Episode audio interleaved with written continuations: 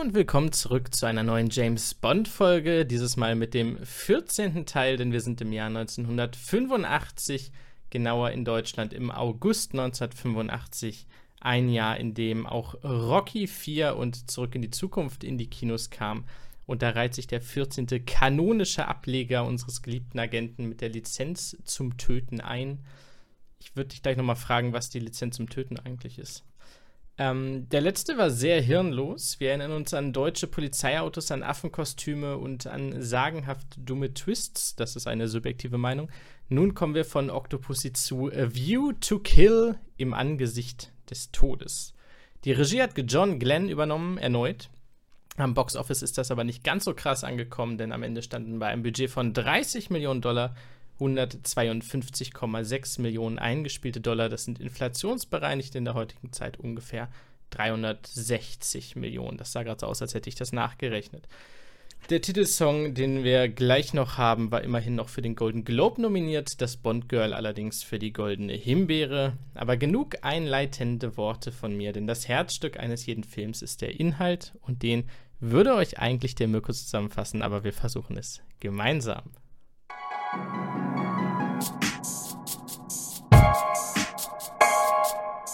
So, A View to Kill im Angesicht des Todes. Und den Tod sieht James Bond relativ wenig ins Angesicht, wenn ich drüber nachdenke in diesem Film. Wir versuchen den Inhalt irgendwie runterzuleiern. Wir haben eine fabel äh, fabelhafte Eröffnungsszene, die.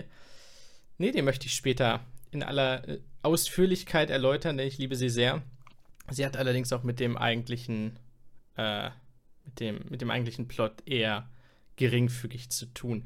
Das Briefing am Anfang sieht folgendermaßen aus: Es gibt einen großen bösen Typen, der heißt Max Zorin, irgendwas mit Radiowellen, irgendwas mit Mikrochips. Es ist ein hanebüchendes Briefing, wie üblich, mit einer weltweiten Bedrohung. Und Bond wird deshalb direkt mal nach Paris gleich geschickt. Wo ist das Pferderennen? Ich glaube, das Pferderennen ist noch in den Großbritannien, aber hundertprozentig habe ich das auch nicht verstanden. Wie dem auch sei, dort gewinnt Pegasus und Bond trifft sich gleich mit einem Monsieur Aubergine, der dort gegen Pferdebetrug ermittelt. Äh, sie treffen sich in einem Eiffelturm-Restaurant, sofort wird Aubergine ermordet. Das findet Bond ziemlich witzig, der macht einen kurzen Gag und dann geht's weiter. Fairerweise, also ich meine, der Tod war auch wirklich ein bisschen lustig, ne? Also durch, durch so, einen, so, einen, so einen präparierten, an einer Angel befindlichen Papp- oder Plastikschmetterling, das sah schon ein bisschen affig aus. Ähm, die Ermittlungen stoppen wollte eine Dame, die gleich vom Eiffelturm runterspringt, wo die ganzen Leute saßen. Und dann gibt es eine kurze Verfolgungsjagd, aber sie kann entkommen. Sie arbeitet für Christopher Walkens Charakter Max Zorin, wie gerade erwähnt. Mayday heißt sie übrigens. Eine große, dunkelhäutige Frau, die einen deutlich körperlich präsenteren Eindruck macht als James Bond in diesem Film. Ähm, denn der gute James Bond geht stark auf die 60 zu. James Bond schleicht sich so ein bisschen ein als Pferdeflüsterer und Versteher, um zu sehen, was da läuft mit den Pferden. Ähm, das Chateau in einem großen Schloss, wo Max Zurin wohnt, ist deshalb auch kurzfristig sein Zuhause. Und er ist da bei Pferdeauktionen und schaut sich das Ganze an. Sie entdecken, dass die Pferde mit Steroiden gefüttert werden, um sie gefügig zu machen, die aber verbunden sind mit einem Mikrochip, der immer misst, was sie gerade für Hilfsmittel brauchen. Ja, es ist äh, quasi so, so, ein bisschen Pferdeadrenalin, so ein, so ein körpereigenes Pferdeadrenalin, damit es nicht nachweisbar ist, was durch Fernsteuerung quasi gezündet werden kann, damit das Pferd am Ende nochmal richtig losdüst und das Pferderennen gewinnt. Das, was ein Bösewicht so tut. Ähm, Max Klar. Sorin outsmartet Bond dabei, kann ihn identifizieren und setzt ein Pferderennen an zwischen all den Bösen und Bond. Und tja, am Ende des Tages wird Bond dann doch einfach überwältigt mitten im Rennen und das Rennen wird quasi abgebrochen und er wird einfach gefangen genommen und das war's. Ich weiß nicht, man hätte ihn vielleicht auch zu Beginn gefangen nehmen können, aber das ist eine andere Geschichte. Sie versenken Bond in einem See, aber er tauchte wieder auf und kann weiter ermitteln. Äh, Max Dorin hat in der Zeit ein großes Bösewichte Henchman-Meeting in seinem Zeppelin. Er ist ein krasser Bösewicht, also er definiert Bösewicht als Bösewicht. Ja, also wie, wie er später auch noch genannt wird oder bezeichnet wird, er ist tatsächlich ein klassischer Psychopath, einfach komplett ohne Rücksicht auf Verluste. Äh, Im wahrsten Sinne des Wortes ballert er um sich und äh, ja, da ist eigentlich egal, ob Freund oder Feind, Hauptsache Tod, Verwüstung, Leid, Schmerz und Profit. ich würde die nächsten, also wenn ich das jetzt mache, die nächsten 20 Minuten ungefähr überspringen, alles mit der Bohrinsel und so weiter. Das finde ich für den Plot nicht hundertprozentig relevant. Fakt ist, ähm, Zorin hat den Plan, mit Hilfe einer Silbermine, dort möchte er Sprengungen durchführen, nahe San Francisco, um ein Erdbeben zu erzeugen, das das gesamte Silicon Valley flutet, denn er möchte, dass die Mikrochips, die im Silicon Valley hergestellt werden, dass die dann nicht mehr hergestellt werden, sodass er das weltweite Monopol auf die Mikrochip-Produktion hat. Genau. Das ist sein Plan. Es erinnert mich so ein bisschen an, an äh, ich glaube, Karanga hieß er, der äh, quasi ein Monopol auf Heroin haben wollte und das dann mit, mit aller Gewalt durchsetzen wollte. Nur hier ging es halt. Nee, das, da hier geht es um Mikrochips. Aber wichtiger als Heroin. Das stimmt. Ähm, Bonds, äh, das eine Bond-Girl ist tatsächlich auch eine, die irgendwie, der gehört die Ölfirma, die hat sie geerbt, die Sorin gerne hätte für dieses Vorhaben. Äh, da möchte er sie auszahlen, das möchte sie aber nicht, deswegen verbindet sie sich mittelfristig mit Bond. Ähm, die beiden werden dann allerdings wieder mal übertöpelt und in einen brennenden Aufzug gesperrt, können sich auch daraus befreien, fahren mit einem Feuerwehrauto nachts durch San Francisco und hängen die Polizei dann ab. Warum auch? Also ich glaube, die Polizei denkt, dass Bond diesen einen Menschen da getötet hat. Es ist ein genau, also das, das war ja auch der Plan von, äh, von Zorin quasi, ihn dort äh, ja, zu hinterlassen. Warum jetzt der Typ da extra nochmal sterben musste, habe ich jetzt nicht so richtig verstanden. Das hat sich dann im Endeffekt als gut herausgestellt für Zorin, dass die Polizei Bond noch verfolgt, aber eigentlich war ja der Plan, dass Bond und seine äh, blonde Kumpanin da sterben. Dementsprechend, hm, Weiß ich nicht. Vielleicht musste der Typ einfach aus anderen Gründen sterben, die sich mir jetzt nicht so richtig erschlossen haben. Kurzum, sie reisen zur Surins Silbermine, wo das Ganze vonstatten gehen soll mit der Explosion, die das Erdbeben verstärkt oder hervorführt, wie auch immer. Um, und dort kann Bond dann letztendlich mit Mayday, also der Gehilfin von Sorin, bonden und die Bombe wieder entschärfen, während Sorin schon auf dem Weg weg ist. Mayday sacrificed sich dann, weil sie sieht, dass Sorin doch sehr böse ist, was sie vorher nicht ganz so gesehen hat. Ähm, und fährt mit der Bombe raus und kann so das Erdbeben verhindern. Bond nimmt die Verfolgung des Zeppelins auf, der natürlich zu einer der zwei Ortsmarken in San Francisco fliegt. Which, äh, dort, dort haben sie noch einen epischen Fight mit einer Axt ganz, ganz oben auf einer Spitze.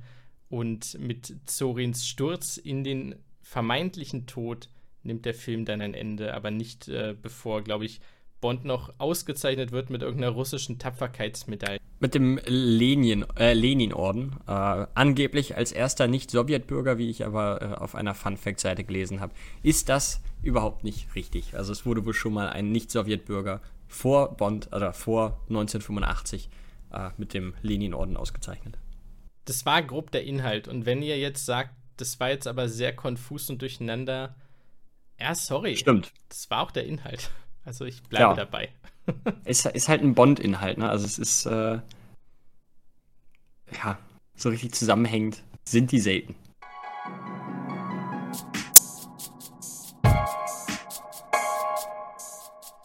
Wir kommen zu den Hard Facts, den kleineren Informationen, um diesen Film in Frieden und Freude genießen zu können. Und da schaffen wir erstmal den Bullen aus dem Weg, der uns das Tor zur Freude versperrt. Es ist der Titel dieses Werkes, der da heißt ja. A View to Kill. Was noch halbwegs schön ist, aber auch nicht besonders smart.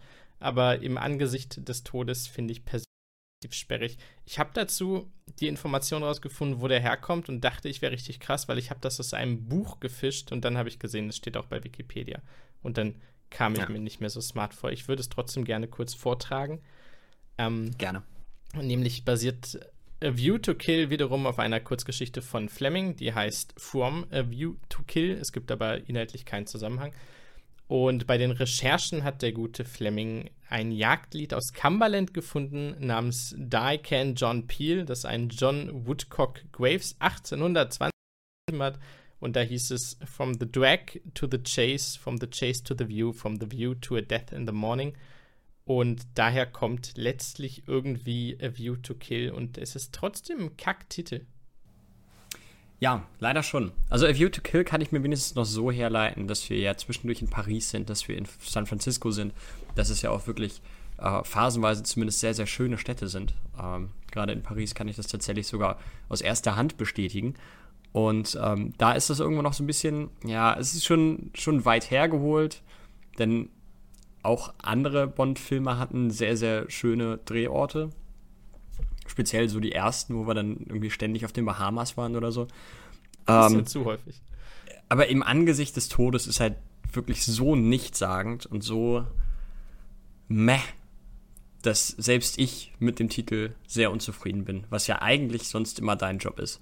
Ähm, zumal der auch gerade in Deutsch ja eigentlich nicht, also in meinen Augen überhaupt nichts mit dem Inhalt zu tun hat. Kein, kein Goldfinger, kein, äh, was war das noch, Fireball, ähm, sondern einfach Octopussy. Ja, da, da geht es ja wenigstens um, um einen Charakter. Aber im Angesicht des Todes, ja, hm, ist das nicht immer der Fall bei Bond? Ist er nicht immer im Angesicht des Todes? Wäre es nicht ein ziemlich langweiliger Actionfilm, wenn das nicht der Fall wäre? Allerdings gibt es auch einen Song und der heißt auch A View to Kill. Und was hältst du denn von dem? Da muss ich sagen, ganz, ganz viel. Denn äh, ich finde Duran Duran, ich weiß nicht, ob, ich, ob, man, ob, ob das verpönt ist, das zu sagen, aber ich finde die sehr gut. Ähm, Ordinary World ist einer meiner absoluten All-Time-Favorite-Songs und der ist auch von Duran Duran. Und ja, also nichts verkörpert in meinen Augen die 80er so sehr wie Duran Duran. Und also ich fand den Song schon geil, bevor ich gewusst habe, wer der Interpret ist. Nachdem ich das gelesen habe, habe ich ihn noch viel, viel besser gefunden. Ähm, für mich einer der, der Top-Songs bislang in der gesamten Bond-Reihe. Okay. Meine Meinung zu dem Song ist, dass ich ihn mag. Ich denke aber, ich kenne ihn auch aus dem Radio. Kann das sein? Wahrscheinlich, ne? Also ich kenne den Song möglich. tatsächlich. Ich, ich kann ja schon mal einen Fun-Fact vorausgreifen, denn es ist tatsächlich sehr gut möglich, denn es ist nämlich der einzige, bislang einzige Song, äh, Bond-Song, der es in die Nummer 1 Charts oder Top 1 der Charts in den USA geschafft hat. Also es ist gut möglich, dass der dann auch regelmäßig im Radio lief. Krass, nicht mal Skyfall oder so. Nee, scheinbar nicht auf die 1. Ähm, oder also kann auch sein, dass der Funfact, den ich da aus dem Internet gezogen habe, nicht mehr ganz so aktuell ist, aber äh, zumindest stand das da so.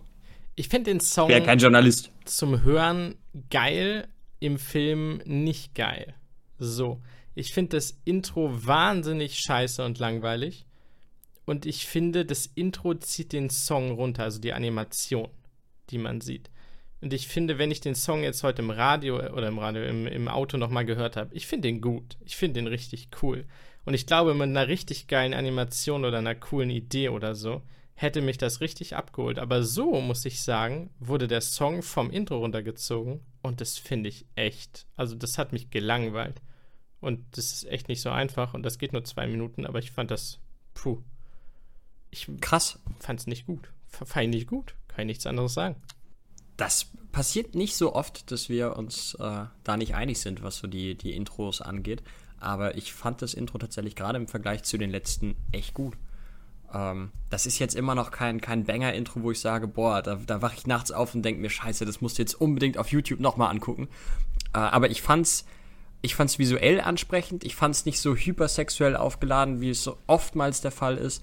Ich fand schön, dass zwischendurch wenigstens auch Bond mal richtig gezeigt wurde. Das haben wir irgendwie gefühlt noch nie gehabt. Immer so in, in Silhouetten vielleicht, aber dass man tatsächlich auch Roger Moore mal gesehen hat, fand ich sehr schön. Äh, es war nicht so elendig lang wie sonst immer. Also mir hat es äh, eigentlich sehr, sehr gut gefallen. Und dazu kommt natürlich auch noch, dass ich den Song sehr geil fand. Krass. Also so eine Diskrepanz, glaube ich, hatten wir selten. Oh ja, vielleicht kommt da heute noch mehr. Aber lass uns doch erstmal über den Hauptdarsteller dieses Films reden. Und das ist Roger Moore. Und Roger Moore macht hier seinen krönenden Abschluss als Agent 007 mit 57 Jahren. Ja. Ist, wie ich finde, nicht ganz so aufgefallen, dass er kurz vor 60 war. Ich habe für sowas auch nicht so ein richtiges Auge, das muss ich dazu erwähnen. Also ich bin da wirklich der Allerschlechteste in, in solchen Sachen. Da kann man, also da darf man mich eigentlich nicht fragen. Ähm, ich fand aber nicht, dass es allzu sehr aufgefallen ist. Ich fand es tatsächlich bei uh, Never Say Never Again mit Connery, der da fünf Jahre jünger war. Ich habe das hier noch als Fun Fact stehen, deswegen habe ich gerade so angestrengt dahin geguckt. Ähm, der da fünf Jahre jünger war, fand ich, ich fand es auffälliger. Ähm, ich habe aber auch gelesen, dass Roger Moore ganz kurz bevor er diesen Film gedreht hat, noch eine Schönheits-OP hatte, sich einer Schönheits-OP unterzogen hat. Ähm, und dementsprechend ist es vielleicht auch ein bisschen einfacher zu kaschieren gewesen. Ähm, aber ja, mit seinen 57 Jahren der älteste Schauspieler, der jemals einen Bond verkörpert hat. Ähm, mir ist es nicht so krass aufgefallen, aber was man so online gelesen hat, doch einigen sehr. Ich fand es auch nicht schlimm. Also, gut, ich glaube, heutzutage ist es deutlich weiter mit Diversität und Möglichkeiten, was ein Bond sein kann. Ich glaube, das war damals sehr viel festgelegter.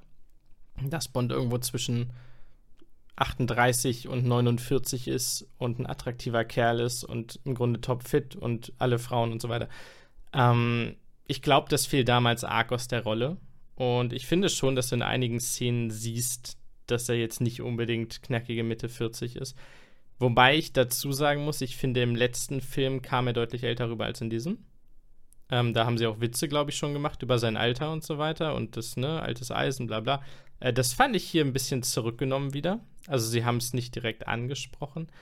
Allerdings äh, fand ich schön, dass Moore selber gesagt hat, er fand sich mit 57 Jahren schon recht betagt. Und wie sagte er, ich bin noch mal in den Smoking geschlüpft, aber wir mussten ihn ein wenig weiten. fand ich sehr schön. Ja, das ist auch einer seiner Hauptkritikgründe gewesen, so im Nachgang an dem Film. Nicht nur, dass der doch ein bisschen zu gewalttätig war für seinen Geschmack, das hat er im Nachgang gesagt, sondern auch, dass er sich selbst für zu alt gehalten hat. Ähm, ja. Er hat auch gesagt, dass es von den sieben Filmen, die er gemacht hat, sein am wenigsten lieber ist. Ja, wie wir das sehen, da kommen wir natürlich später nochmal zu. Das werden wir tun. Wir haben Christopher fucking Walken als Bösewicht. Ich liebe diesen Menschen, ich liebe diesen Schauspieler, ich kann dem jahrelang durchgehend zuschauen und mir wird nicht langweilig. Mein Gott, ist der fantastisch. Ich hatte spätestens ab dem Moment, ab dem der Name auf dem Screen aufgetaucht ist, tierisch Bock, diesen Film zu gucken. Ich habe mich ab da tierisch drauf gefreut. Christopher Walken ist äh, ein absolutes Unikat und ähm, ja, wir kommen auch später natürlich nochmal speziell auf den Bösewicht zu sprechen, aber wow, das ist einfach ein fantastischer Schauspieler. Ja, das ist schön, dass wir uns da einig sind. Auch dabei ist Dolph Lundgren. La La Lundgren. Das weiß ich natürlich, denn Dolph Lundgren ist tatsächlich im selben Jahr, das waren seine ersten beiden Filme überhaupt, der Antagonist in Rocky 4 gewesen. Auch 1985. Das heißt, seine ersten beiden Filme waren Rocky 4 und James Bond.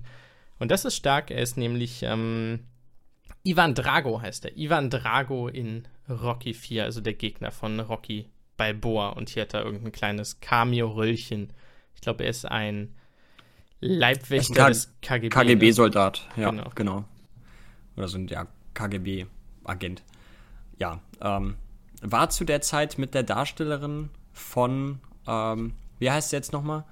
Warte, warte, warte. warte. Tanya Roberts. Grace Jones. Mayday mit Grace Jones äh, war wohl irgendwie liiert äh, und sie hat ihm auch tatsächlich den Job da verschafft, diesen kleinen, ja, nennen wir es mal Cameo-Auftritt. Eigentlich war es ja mehr so eine, so eine glorifizierte Statistenrolle. Aber es war, war ganz schön. Also, mich hat's gefreut. Wen hat es denn schon erwischt vom Cast?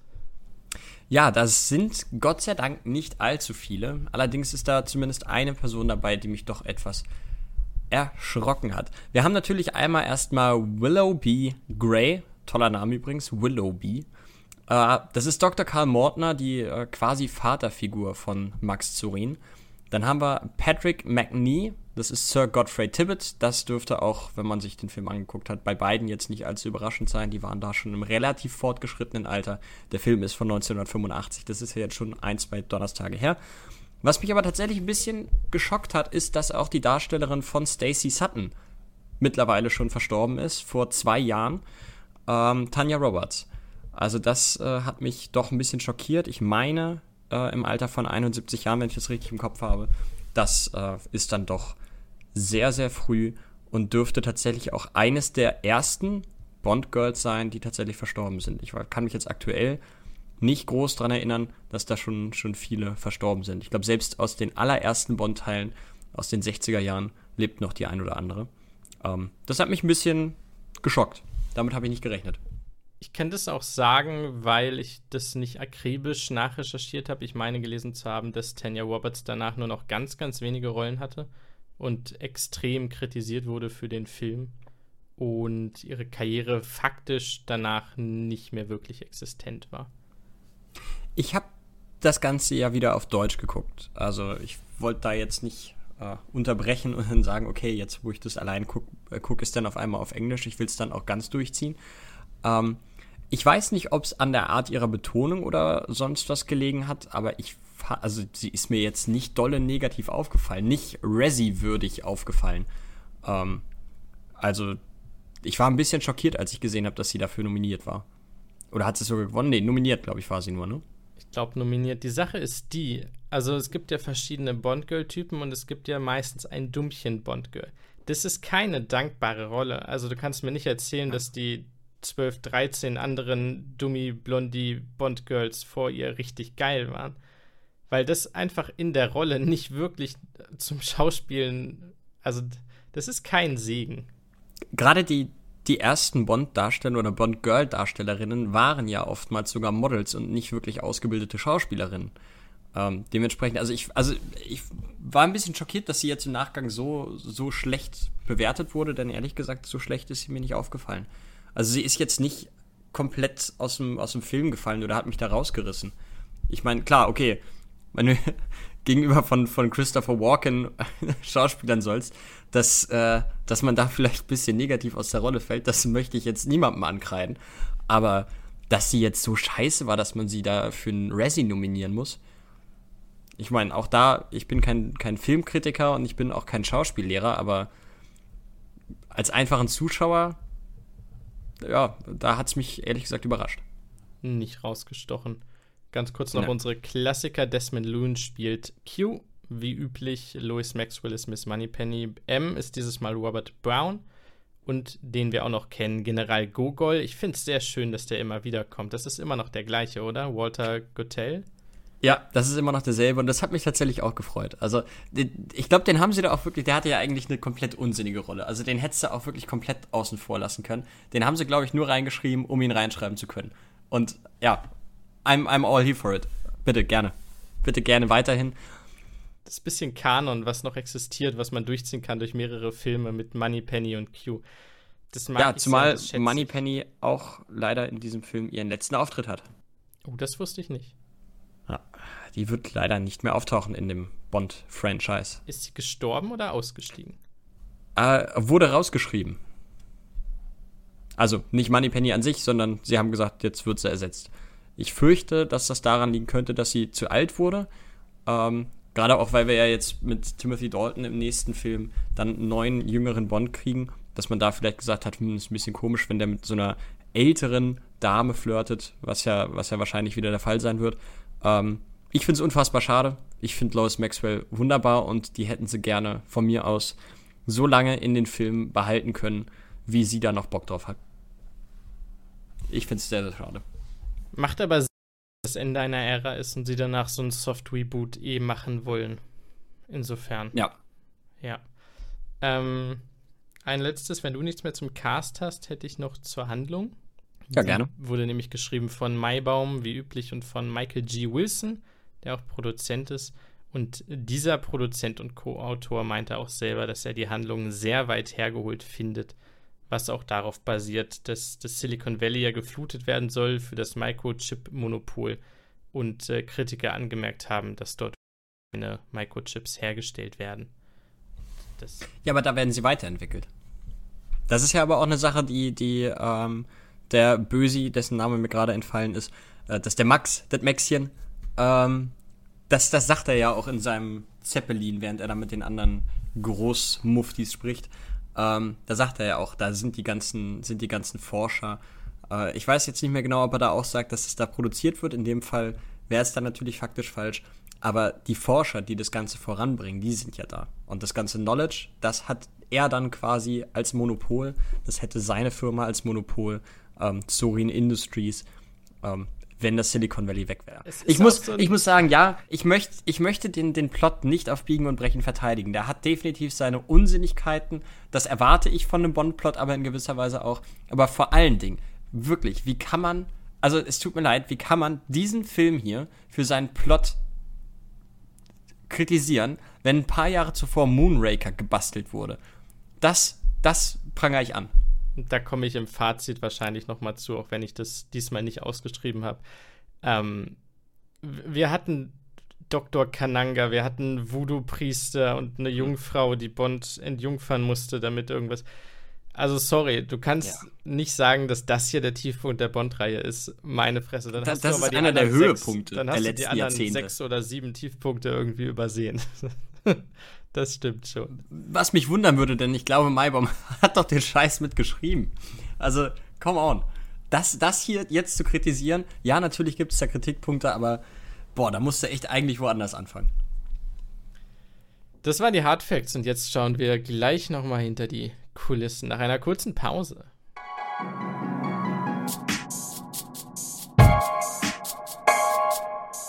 So, wir sind in unserem nächsten Teil angelangt, wo wir unter anderem über die Hintergründe und die Vordergründe und die ewigen Jagdgründe diskutieren, in denen dieser Film entstand.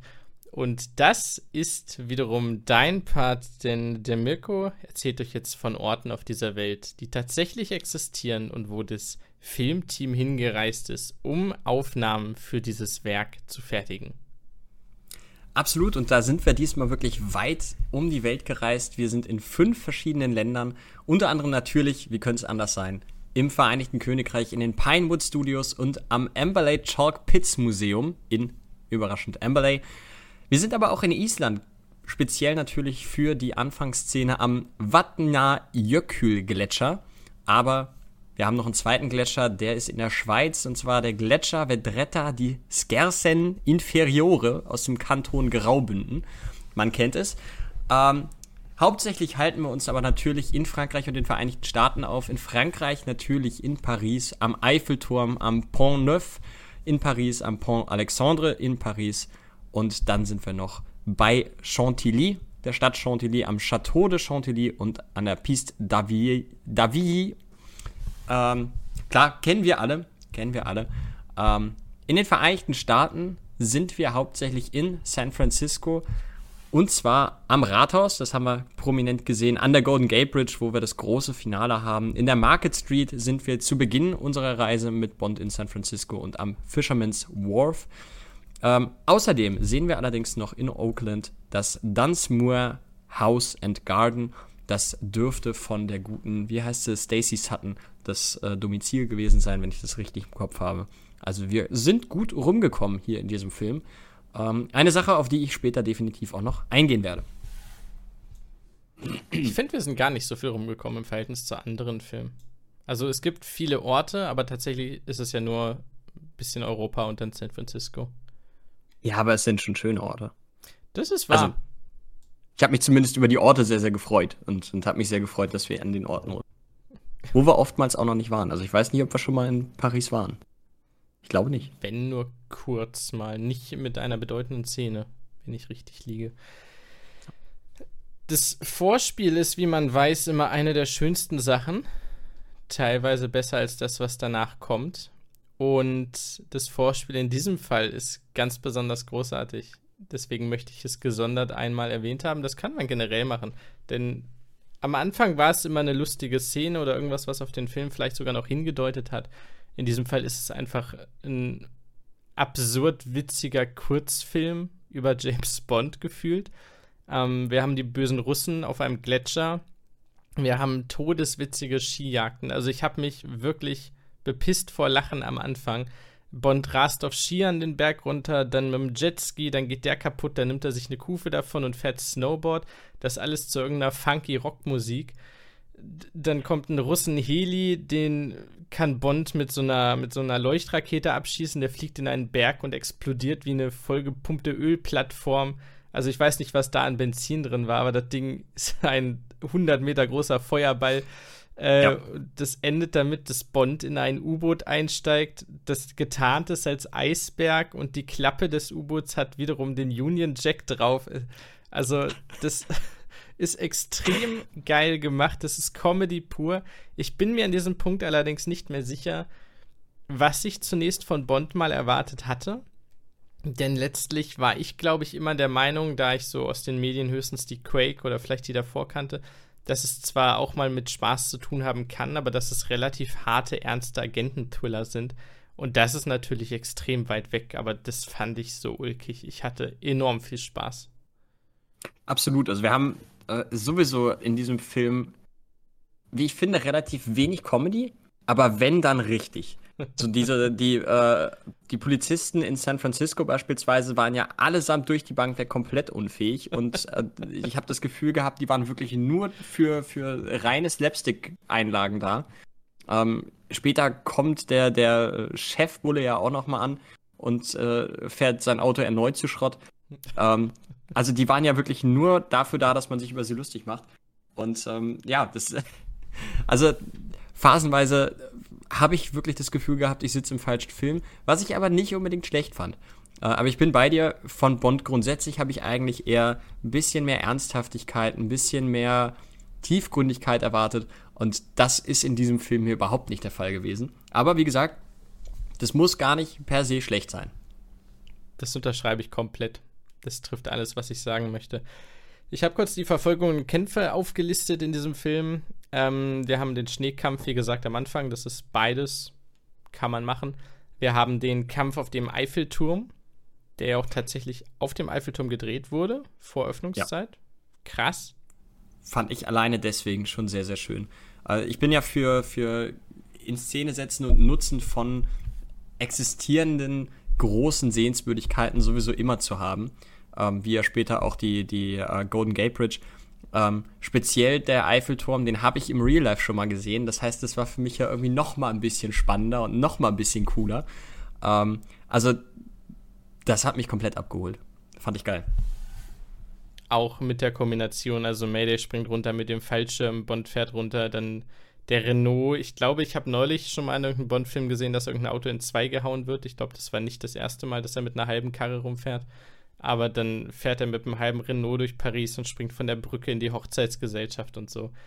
Das war schon für das, was eine Bond-Verfolgungsjagd ist, und da haben sie jetzt schon sehr, sehr viel durch. Das war sehr, sehr solide Handwerkskunst und einfach nur gut. Absolut. Allerdings muss ich da auch fairerweise sagen, ähm, wenn man schon mal in Paris war, nimmt so ein bisschen die, die Magie aus dieser Verfolgungsjagd raus, denn so wie Bond da gefahren ist, das ist eigentlich quasi der Standard. ja, das finde ich. I'm sorry. Schön. Wir haben einen winzigen Kampf am Fließband äh, in der, im, tja, was immer da verpackt wird. Ja das, sind die, das sind die überschüssigen äh, Mikrochips. Ach so, okay. Die, die er nicht an, an, die, äh, an die Briten oder die äh, Sowjetunion schickt, die, diesen Überschuss, den hat er da verpackt und für sich eingelagert, dass er dann quasi auch die Welt beliefern kann, sobald er dann quasi das Monopol besitzt. Da haben wir den klassischen Slapstick-Faustkampf und den fand ich recht unterhaltsam.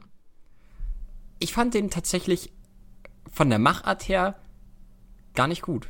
Also mir ist bei vielen, ich meine, so viele Schläge sind da nicht gefallen, das war ja ein relativ kurzes Ding, aber bei vielen Schlägen ist mir so wirklich so Bud Spencer, Terence ja, Hill mäßig ich aufgefallen. Ich habe Western im Kopf gehabt. Leute, das sah aus wie eine Western-Saloon-Schlägerei. Äh, ja, also es ist offensichtlich, dass ihr euch hier nicht trefft. Also da muss ich echt sagen, da war ich fast ein bisschen enttäuscht. So für 85 war das nicht mehr gut. Das hätte ich in den 60ern noch durchgehen lassen und vielleicht auch noch Anfang der 70er, aber nicht mehr in 85. Das haben wir schon besser gesehen. Das, äh, ja, vielleicht war das gewollt, weil es ja eh so ein bisschen Slapstick war, gerade dass die beiden Wärter da auch verpackt werden. Ähm, ah, das hätte nicht sein müssen. Mich hat's abgeholt. Ich mag Westernschlägereien. Wir haben den Kampf im leeren Herrenhaus mit der Salzschrotflinte äh, der sowohl relativ brutal ist anfangs, dann kommt aber der Twist, dass die Schrotflinte ja gar nicht, also nur Salz oder sonst was verschießt und gar nicht so richtig ja. äh, irgendeinen Schaden macht im Grunde. Und dann wurde es so ein bisschen Comedy-lastiger, auch mit der Vase, die dann dreimal fast runterfällt und dann doch zerdeppert wird von, von der Frau. Äh, den fand ich persönlich nicht so richtig geil der hat mich wieder ein bisschen mehr abgeholt, weil ich da den, den Humor doch eher, also der hat mich eher abgeholt als, als in dieser Slapstick-Schlägerei äh, in, der, in der Fabrik. Also das, das hat mich schon eher abgeholt. Auch weil ich wirklich ein bisschen invested war. Ich dachte so, okay, das ist jetzt ein 50-50-Ding. Entweder der Gag ist, dass die Vase heil bleibt und am Ende einfach unsinnig umfällt, oder ihr nutzt sie im Kampf noch. Und da war ich ein bisschen wirklich, das fand ich spannender als den Kampf selber. Was macht ihr jetzt mit der Vase noch? Und sehr schön fand ich, dass du in einem einen Shot gesehen hast, dass einer dieser Henchmen oder einer der, der, der Bösewichte da äh, tatsächlich so einen Teil der Vase noch auf dem Kopf hatte und so blind durch die Gegend geirrt ist. Das fand ich leider, das hat mich abgeholt. Das fand ich dann schon wieder gut. Ja, wieder die Comedy. Es ist wieder die Comedy. Zwei haben wir noch. Einmal natürlich die von dir angesprochene gigantische Verfolgungsjagd durch San Francisco, durch die Cable Cars mit der Drehleiter.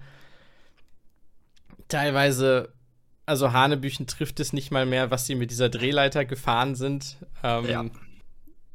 Ich war dennoch unterhalten. Also wieder auch aufgrund des Comedy-Faktors. Wie gesagt, die Polizisten sind mit die dümmsten Menschen auf diesem Planeten. Ähm, denn das mit der das haben sie, glaube ich, drei Minuten durchgezogen, dass diese Brücke langsam hochklappt und die Polizisten da hochfahren und einer nach dem anderen wieder runterfällt, während der Leiterwagen natürlich easy darüber gejumpt ist. Ähm, also es war, denke ich mal, so die Climax-Verfolgungsjagd des Films. Nicht tatsächlich der Climax des Films, aber so die große Verfolgungsjagd, die das Budget gefressen hat und dafür fand ich es ganz cool. Aber ja, also selbst für den Comedy-Faktor dieses Films fand ich die Drehleiter relativ. Na. Ja. Ich, ich war einfach ein bisschen, bisschen enttäuscht von der, von der technischen Umsetzung. Also, wenn ich mir angucke, wie, wie die Action-Szenen in diesem Film teilweise umgesetzt wurden, speziell die Verfolgungsjagd in Paris, fand ich wirklich, wirklich, wirklich fantastisch.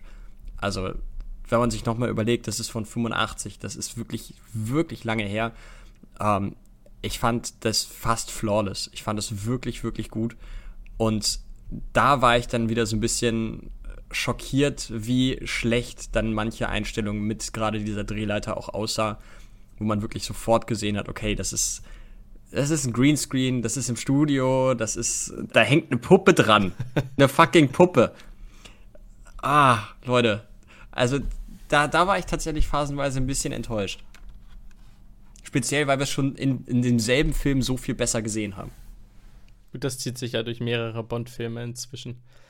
Die ja, allerletzte das ist das mit dem Zeppelin. Verfolgungsjagd kann man nicht richtig sagen, weil Bond ja dranhängt, was dann letztlich in dem Kampf endet, in dem Fight auf dem Spannseil? Auf der, was ist das? Ich weiß gar nicht, Strebe? wie man das nennt. Also es ist Strebe. Es ist ja ja Strebe eher. Das ist ja kein. Also Spannseile sind da auch, aber die kämpfen ja tatsächlich eher so auf dem auf dem Brückenbogen. Und da fand ich die Location tausendmal geiler als den Fight. Also der Fight hätte ja. noch so schlecht sein können. Ich hätte ihn trotzdem halbwegs gemocht, weil einfach das so geil und so dumm gleichzeitig ist, ganz oben auf der Golden. Also, warum kämpfst du das? Macht überhaupt keinen Sinn. Aber der Kampf war dementsprechend zwei schwankende Männer, die versuchen sehr, sehr langsam sich mit einer Axt zu schlagen. Ähm, das, das war jetzt nicht so die Choreografie, die man rausgeholt hat, aber dennoch sah hammermäßig aus. Ich, ich fand es dramaturgisch aber alles schon relativ passend und ich muss auch sagen, ich finde es einem Bond-Villain angemessen, angemessen, seinen letzten Fight auf einer der größten Sehenswürdigkeiten, bekanntesten Sehenswürdigkeiten der Welt äh, zu bestreiten das hat mich abgeholt. Das fand ich schon wieder geil. Das, das hat mich sehr gefreut. Ich habe die ganze Zeit die Hoffnung gehabt, dass die Golden Gate Bridge noch mal ein bisschen mehr in, in Szene gesetzt wird. Wurde dann am Ende erfüllt. Da war ich glücklich. Also mit dem Ende war ich, war ich zufrieden. Dann habe ich drei Fragen an dich, nämlich wie findest du und wie findest du San Francisco generell als Handlungsort? Ich muss sagen, von den ganzen großen Städten der USA die ich eigentlich ja alle durch die Bank weg irgendwie spannend finde, ist San Francisco immer eine, die bei mir sehr schnell hinten runterfällt. Ich kann dir nicht mal richtig sagen, warum. Vielleicht auch, weil ich die Golden Gate Bridge als das, das Wahrzeichen der Stadt einfach im Vergleich zu anderen nicht so spannend finde. Ähm, grundsätzlich, ja, war es halt eine Stadt bis auf so ein, zwei Landmarks ist mir nicht groß aufgefallen, dass es San Francisco war. Na klar, du hast da diese, diese klassische Straßenbahn, die, ich glaube, ein oder zweimal aufgetaucht ist, aber für den Rest, ja, war eine schöne Stadt. Paris fand ich eindrucksvoller. Du nimmst mir Teile der Worte aus dem Mund, denn hin und wieder in den Bond-Filmen gab es tatsächlich Städte, die mir durch den Film verkauft wurden. Ich fand New Orleans, glaube ich, ziemlich geil. Ja, das war schlechter Film, aber teilweise richtig, richtig schöne Orte. Und das war hier auch das Gegenteil. Ich finde San Francisco in den meisten Filmen nicht besonders spannend. Ich kenne diese eine Zickzackbahn, die so einen Berg runtergeht. Ich weiß nicht, ob du weißt, mhm. was ich meine. Äh, das ist bekannt und die Golden Gate Bridge und die Cable Cars, aber das wäre keine Stadt so in den Top 50 der Städte, wo ich in meinem Leben hin möchte. Nein, und der Film auch hat auch nichts dazu getan, dass ich sage, da muss ich jetzt hin. Also die Welt ist sehr, sehr groß. Ich würde mich freuen, wenn in den nächsten Filmen auch woanders dann hingeschaut wird. ja, von mir aus können wir auch gerne weiterhin die USA nehmen. Ähm, aber, also, San Francisco brauchen wir jetzt nicht nochmal. Haben wir, ha nee. haben wir gehabt. Ja. Nach New York können wir nochmal. Kann man immer gerne. Ist eine schöne Stadt, kann ich dir erzählen. Äh, wie fandest du die gesamte Pferderennen-Thematik? Ich fand es anfangs einfach sehr angenehm, dass es gefühlt erstmal um was ganz Normales ging. So, das war halt mal nicht so dieses, okay, nach 20 Minuten steht die Welt quasi schon in Flammen.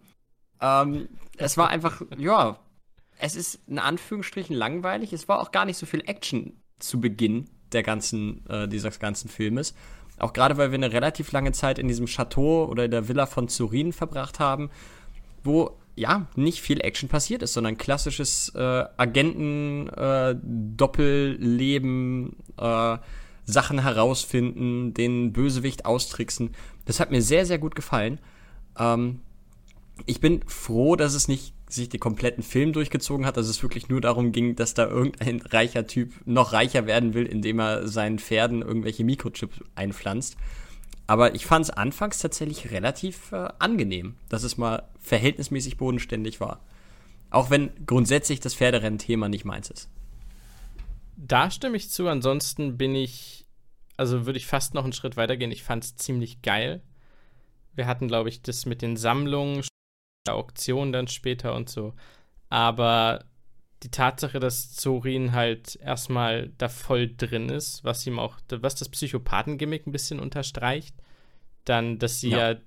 tatsächlich die Pferde, also sie machen dieselben Sachen mit den Pferden, die damals, wenn ich das richtig verstanden habe, mit den Leuten im Konzentrationslager gemacht wurden ich weiß nicht, Konzentrationslager ist mir jetzt neu, das weiß ich nicht genau, aber auf jeden Fall ist dieser, dieser Opa, der Dr. Karl Mortner, ähm, wohl jemand gewesen, der tatsächlich, ja, schwangeren Frauen irgendwas injiziert hat, wodurch dann die Kinder, die noch ungeborenen Kinder, super intelligent und oder hyper stark wurden. Ich habe das äh, so aber eben halt auch leider, ja, dass das Nazi-Versuche im KZ waren. Da bin ich ehrlich. Gut möglich. Gut möglich. Ich weiß es nicht genau. Das ist vielleicht an mir vorbeigegangen. Aber ja, das sein. würde passen. Dr. Karl Mortner war ja meines Wissens nach auch in Deutschland. Das würde vom Alter her auch hinkommen. Wahrscheinlich stimmt das. Ich denke, sie wollten es nicht explizit ansprechen. Ich gehe trotzdem weiter davon aus. Ah, ähm, das kann auch sein, dass das bei mir in der deutschen Version ein bisschen abgeändert wurde. Ich habe nämlich gelesen, dass es in der deutschen Version, äh, dass sie ihn da nicht zu einem Deutschen gemacht haben. Ich habe zwar im Kopf gehabt, dass er trotzdem Deutscher war, aber Vielleicht haben sie es da ein bisschen abgeändert. Hat er einen Zweitnamen später? Weil im, in der englischen Version wird gesagt, dass er, warte, ähm, Hans Glaub eigentlich heißt, ein deutscher Wissenschaftler. Das weiß ich nicht mehr. Okay. Kann ich dir leider nicht beantworten. Äh, wie dem auch sei, ich fand es super geil. Ich fand das Detektivspiel geil. Das fand ich schon in den ersten Bond-Filmen, wo das ein bisschen mehr und expliziter war mit Rätselspielen hin und her gehen, Sachen fragen, Sachen rausfinden. Ähm, damals vielleicht noch ein bisschen zu viel das und ein bisschen zu wenig Action, aber das mag ich sehr. Nicht, nicht wenn es nach mir geht. Es kommt mal drauf an. Ich äh, stelle mir manchmal vor, dass es einen Bond-Film gibt, also dass sie quasi neben der offiziellen Bond-Reihe, die ja sehr an Strukturen gebunden ist heutzutage und ein sehr spezielles Muster erfüllen muss, äh, dass du einfach mal einen Indie-Bond machst oder so der dann eineinhalb Stunden in einem Raum spielt. Oder halt in einem Schloss, also quasi Knives Out mit James Bond, dass er tatsächlich Detektiv-Agentenarbeit macht. Oder meinetwegen in irgendeinem Hotel oder so, da kann man ja relativ viele Leute unterbringen. Dass das gar nicht das große Budget sein muss, aber dass die Bond in eine andere Richtung entwickeln können, ohne dass die Leute sagen, das ist aber nicht mein James Bond. Ja, fehlt ja alles. Äh, was ich eigentlich sagen wollte, ich fand es geil. Gut generell mit dem Schloss, mit der Party am Anfang, wo sie sich alle vorgestellt haben. Ich glaube, da war auch ein, ähm, den mochte ich sehr, ein amerikanischer Fuzzi bei mit einem großen Cowboy-Hut, der in Öl investiert hat. Und der hatte einen sehr klassischen Akzent. ja, das ist, das ist der, dem diese äh, in San Francisco diese Höhle gehört hat, die sie dann gesprengt haben. Ah, okay. Diese Mine. Ja, äh, sei es. Er wird da auch von, von Zurin erschossen. Als nämlich der, dieser, der Typ, den du so feierst, ah, als der gesagt hat, hier, Leute, äh, ihr könnt doch jetzt nicht meine Männer hier umbringen und deine Frau da oder deine, deine Henchwoman, Geliebte, wie auch immer, kannst du ja jetzt nicht auch mitfluten. Und er sagt, naja, doch. Und er schießt ihn halt. und alle anderen. Und alle anderen. Dazu später mehr. Ähm, okay, den letzten Part nehme ich weg. Möchtest du mit deinen Fun Facts beginnen oder soll ich ein paar offene Fragen noch stellen? Äh, du, wir können äh, Fun Facts raushauen. Ich habe hier mittlerweile schon ein paar, äh, paar erzählt. Wir haben gar nicht mehr so viele bei mir. Ähm, Duran Duran hatten wir ja schon angesprochen, haben den Song zu diesem Film geschrieben, den ich so fantastisch finde. Ähm, das liegt daran, dass der Bassist John Taylor, der auch äh, seit Anbeginn seiner Lebenszeit ein großer James Bond-Fan ist, ähm, zu Broccoli gelaufen ist, dem Produzenten, und gesagt hat, äh, ja, Kollege, wann entscheidet ihr euch eigentlich mal einen ordentlichen Act hierfür zu nehmen? Äh, Finde ich schon ein bisschen heavy. War nicht Paul ähm, McCartney ein paar Jahre vorher? Ja, und der Song war halt auch echt geil. Also, wir hatten schon ein paar richtige Banger. Ähm, kann ich jetzt auch. Also, er ist betrunken zu ihm gegangen und hat das gesagt. Und er wollte ihn wahrscheinlich so ein bisschen herausfordern. Das hat auch funktioniert. Ich muss auch sagen, ich finde es einen der besseren Songs, aber der beste ist es nicht. Also, übertroffen hat er da. Äh, ich würde sagen, ich glaube, auf, auf vier oder fünf würde ich ihn packen. Immerhin. Ähm, genau. Miss Moneypenny, Lois Maxwell hat hier ihren letzten Auftritt. Insgesamt war sie in den 23 Jahren, die sie im James Bond Franchise Moneypenny ähm, dargestellt hat, nicht mal oder ganz knapp eine Stunde on screen und hat dabei weniger als 200 fucking Wörter on screen gesagt. Das finde ich erschreckend und äh, ich prangere das an ich weiß, das kann man jetzt leider nicht mehr ändern, aber äh, von Anfang an, vom ersten Film an, einer meiner absoluten Lieblingscharaktere und dass man der in 23 Jahren, 14 fucking Filmen, nicht mal 200 Wörter gibt, das prangere ich an. Dafür ähm, ist es allerdings stark, was sie daraus gemacht hat. Definitiv, sonst wäre sie, glaube ich, auch nicht so in die Geschichte eingegangen. Also das, was die mit ihrem, mit ihrer wenigen Zeit und mit ihren wenigen Aktionen da gemacht hat, ist, ist fantastisch. Und da muss ich ihr allerdings auch zustimmen. Ähm, sie hat auch vorgeschlagen, dass Miss Moneypenny getötet wird. Das hätte ich in dem Film jetzt hier ziemlich blöd gefunden.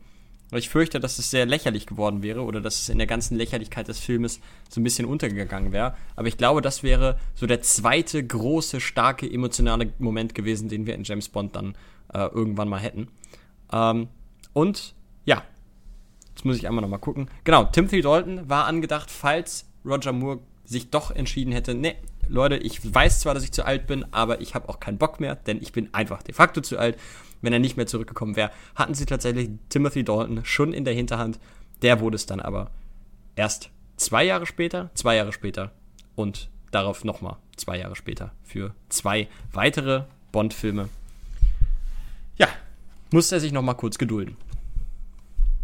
Das waren meine Fun Facts. Das mit Moneypenny beschäftigt mich. Ich glaube, das wäre geil, wenn die in einem Film zumindest eine größere Rolle gehabt hätte oder so. Dass sie irgendwie Auf jeden Fall. mal begleitet. Zumal Lois Maxwell auch, oder Miss Moneypenny gerade in den ersten Filmen so die einzige war, die, die Bond als Frauencharakter so ein bisschen Paroli geboten hat oder mal so, so ein bisschen ein von Bug geschossen hat. Das äh, hätte ich gerne mehr gesehen. Bin gespannt, wer die neue Moneypenny denn ist. Das weiß ich nämlich gar nicht. Eine gute Frage. Ja, da bin ich auch komplett raus tatsächlich. Gar keine Ahnung. Also Moneypenny wird es ja weiterhin geben, da bin ich mir relativ sicher, aber ja. wer das ist, keine Ahnung. Ich meine, Dame Judy Dench wird doch später Q. Äh, Quatsch, nicht Q, sondern M. M, genau. Ich weiß auch nicht, wer Q wird in der aktuellen Zeit. Das wird alles noch sehr spannend. Ich glaube, ich weiß es. Aber ich weiß nicht, ob ich es jetzt sagen soll. Aber es ist krass. Es ist Ralph Fiennes, glaube ich. What? Nee, der wird doch irgendwann Bösewicht, oder nicht? Nee, sehr sicher, dass Ralph Fiennes oder Ralph Fien oder wie okay. auch immer, dass er Q ist. Okay, das ist geil. Das ist cool, okay. ja, bin ich, ich bin gespannt. Mal schauen. Das ist ein Mysterium. Äh, was noch. ich noch geil fand, sind A, die Aliases, die James Bond sich gibt. Er ist einmal St. John Smythe. Und das kann ich nicht sagen, ohne zu lachen. Und das zweite ist natürlich James Stock von der Financial Times, das ein phänomenaler Tarnname ist. Wahnsinn. Also, Meister, Meisterdetektiv. Stock, Absoluter Superagent. James Stock, Financial Times.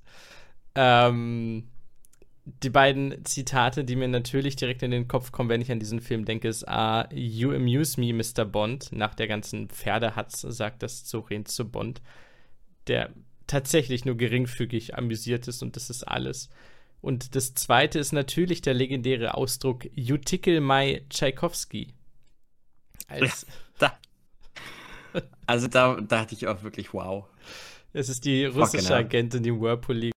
You tickle my und dann beginnt natürlich, weil sie Russin ist, Tchaikovsky im Hintergrund und sie erkennt es und sie liebt es. Und der Satz kommt am Ende raus. You tickle my Tchaikovsky. So, auch wieder, auch die, die, die Szene danach, wo, wo sie mit Gogol dann im Auto sitzt und die beiden dann die falsche Kassette reinpacken. und sie beide wirklich wie, auch wie in einem, in einem Sketch entgeistert aufs Auto starren. Ah, da war ich mir auch nicht sicher, finde ich das jetzt gut oder finde ich es scheiße? Es, also Sketch trifft es, es war wie dick und doof und wie sie auch reagieren, es war fantastisch. Also es ist so ein richtig tumbes Comedy-Bösewicht-Duo, die nichts geschissen bekommen. Das war ah. stark, ja. Äh, danke dafür. Ähm, ich mochte den Zeitreise-Fotoapparat. Also er kann mit UV-Licht einen Scheck fotografieren, der nicht da ist und hat einfach ein Foto von dem Scheck. Fand ich nice. Ja, aber war schon ein bisschen Sci-Fi-mäßig. Ja, den technischen Hintergrund kann ich auch nicht erklären. Nur weil sie sagen ultraviolett, heißt das nicht, dass das Sinn ergibt. Ich weiß nicht, ob Ihnen das bewusst ist. Aber. also ich, ich fürchte, das ist eine, eine Straße, die wir hier nicht, gehen, nicht runtergehen sollten bei James Bond. Zwei Dinge noch. Und zum einen möchte ich anmerken, ich mochte Tiffet als Kofferträger. Ich fand, es war Total. Peak British Comedy, wie sie das getrieben haben, dass er die ganze Zeit die Koffer schleppen muss und sonst was. B, er wird zur Wasserleiche und er bleibt da unten liegen, ne? Ja. Also es ist nicht so, dass ihn irgendwer ehrenhaft rausholt. Der liegt ja immer noch unten im Auto und keinen interessiert's. Ja. Tibbet für mich sowieso der, der, der, ja, versteckte MVP. Ich fand alle Szenen mit ihm super. Ich fand selbst, ich fand es sehr, sehr schade, dass er gekillt wird. Vor allen Dingen auch, dass er so früh gekillt wird. Ich hätte gern noch mehr mit ihm gesehen. Ähm, aber ich fand auch seine Killszene sehr schön in der Autowaschanlage. Auch das fand ich, es hat sich so angebahnt, es hatte schon was, fast was Mafia-mäßiges, wie er sich dann umguckt und um ihn rum alle dastehen und, ah, das, ja, das hat mir sehr gefallen. Äh, hätte aber gerne ein bisschen später sein können oder von mir aus auch gar nicht. Das hätte gerne auch ein anderer Charakter, Charakter sein können. Musste jetzt nicht Tibbet sein. Eine letzte Sache, und zwar bin ich davon überzeugt, dass in der Steilszene am Anfang, als ich glaube, es ist sogar Tiffet, der Richtung Steil geht, zu diesem Steillabor, ähm, da ist ein Typ, der ist genauso angezogen, mit genauso meine ich 70, 80 Prozent, wie Marty McFly. Er hat die Weste, er hat das Oberteil und er hat die Hose. Back to the Future ist aus dem gleichen Jahr wie im Angesicht des Todes. Aber ich finde nichts dazu im Internet. Ich gucke noch mal, ob ich das aus dem Film irgendwie rausholen kann und dann packe ich das hier irgendwie als Foto hin bei YouTube. Wenn ihr den Podcast hört, hallo, geht auf YouTube. Ähm, ich bin davon überzeugt, dass das kein Zufall ist, aber ich kann es nicht beweisen. Das kann ich dir leider nicht sagen. Also da. Ah, das ist mir nicht aufgefallen. Das ärgert Schreibt mich gerade ein bisschen. Ich hoffe. Kommentare. Ich hoffe, du hast, äh, hast das Bild noch gefunden. Ich hoffe, du kriegst da irgendwo den Screenshot. Das würde mich sehr interessieren. Sollst du bekommen. Und was wir jetzt gleich Aber. bekommen, nach einer kurzen Transition, sind die Top 3 Locations.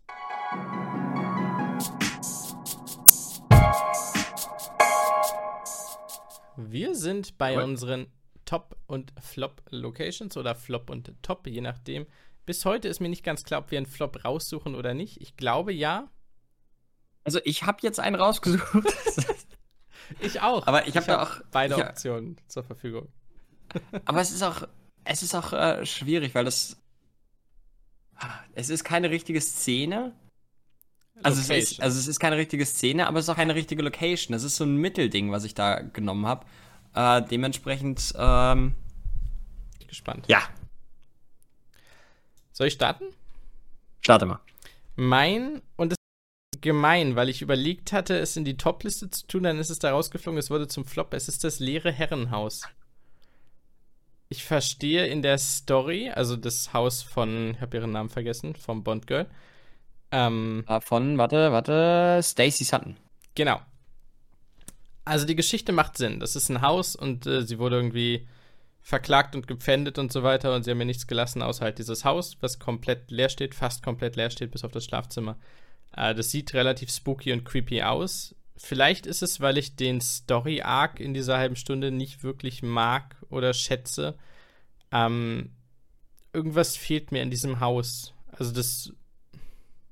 Ich kann nicht genau benennen, warum es der Flop ist und auf einer Liste von allen Flop-Locations bisher wäre es auch also nicht ganz oben, sondern ganz unten. Also es wäre der beste Flop, nicht der schlechteste, sondern der beste, weil es nicht unbedingt ein Flop ist. Für mich ist also das also der Top-Flop quasi.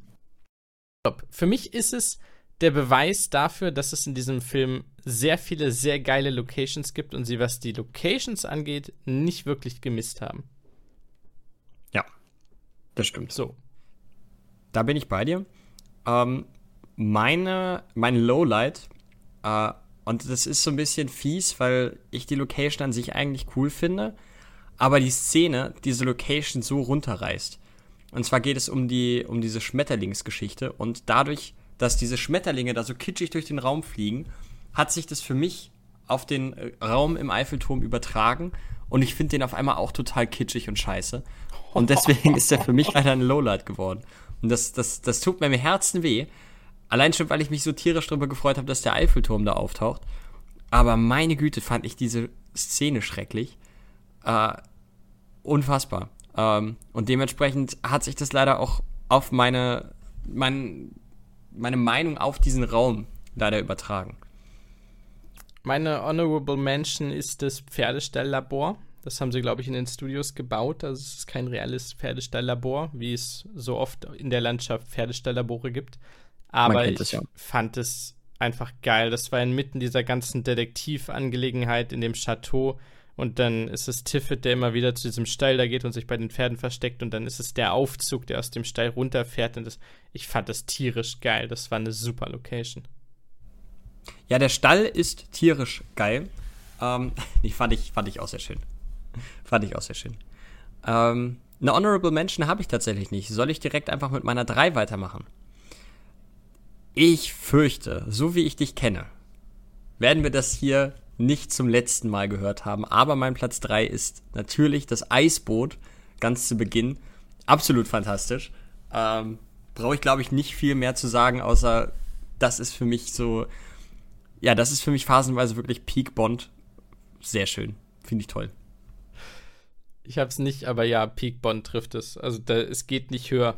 Das, also, auch dass der Union Jack mal wieder da, da äh, angezeigt wird, auch das ist. In ja, einem Agentenschiff. Das ist fast so gut wie der Fallschirm. Meine das ist so schön, wie, wie, es so schnell hochklappt. Es ist einfach Ruhe und dann Pong. Ja, alles klar. Hammer. Mein Platz 3 als Location ist äh, oben Golden Gate Bridge mit Zeppelin. Ich nenne es jetzt mal Bühnenbild oder Szenenbild. Das fand ich krass. Das war schon ja. im Verhältnis zu den Filmen der 60er Jahre oder so Wahnsinn. Ist bei mir ganz knapp rausgeflogen. Ähm, mein Platz 2 haben wir heute schon mal gehört. Leider allerdings, äh, würde ich sagen, dein Topflop. Das Haus von Stacey Sutton. Hat mich irgendwie abgeholt. Ich, wir hatten das vor, vor gar nicht so vielen Filmen schon mal, dass wir irgendwo ein relativ leerstehendes Haus hatten, was ganz verwinkelt war. Ähm, was von außen aber auch sehr, sehr schön aussah. Das äh, war da meine Top-Location. Jetzt ist es nur Platz 2 ich weiß nicht, was es mit leeren Häusern auf sich hat, dass ich die irgendwie so ansprechend und so cool finde. Aber ja, das äh, ist in dem Fall auch so. Stich, dann mache ich Platz 2, nämlich das Eiffelturm-Restaurant. Aber ich habe einen Trick. Das Eiffelturm-Restaurant, bevor sie es verdunkeln. Ha, was sagst du jetzt? Denn bis dahin hat es ein mega Schachmatt. nice Panorama und es ist einfach ein Restaurant oben im Eiffelturm. ich stimme dir zu, sobald sie es verdunkeln und die Schmetterlinge kommen, ist es eine der. Es ist nicht meine Flop-Szene, so viel dazu, aber gehört schon dazu. Ist schon. War, war kein, kein W, wie man heutzutage sagt. Nein, definitiv nicht.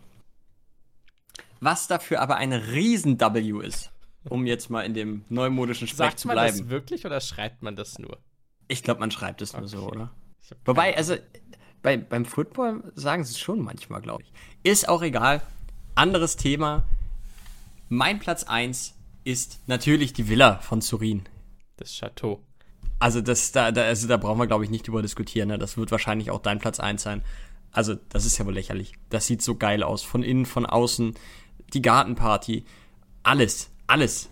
Wunderbar.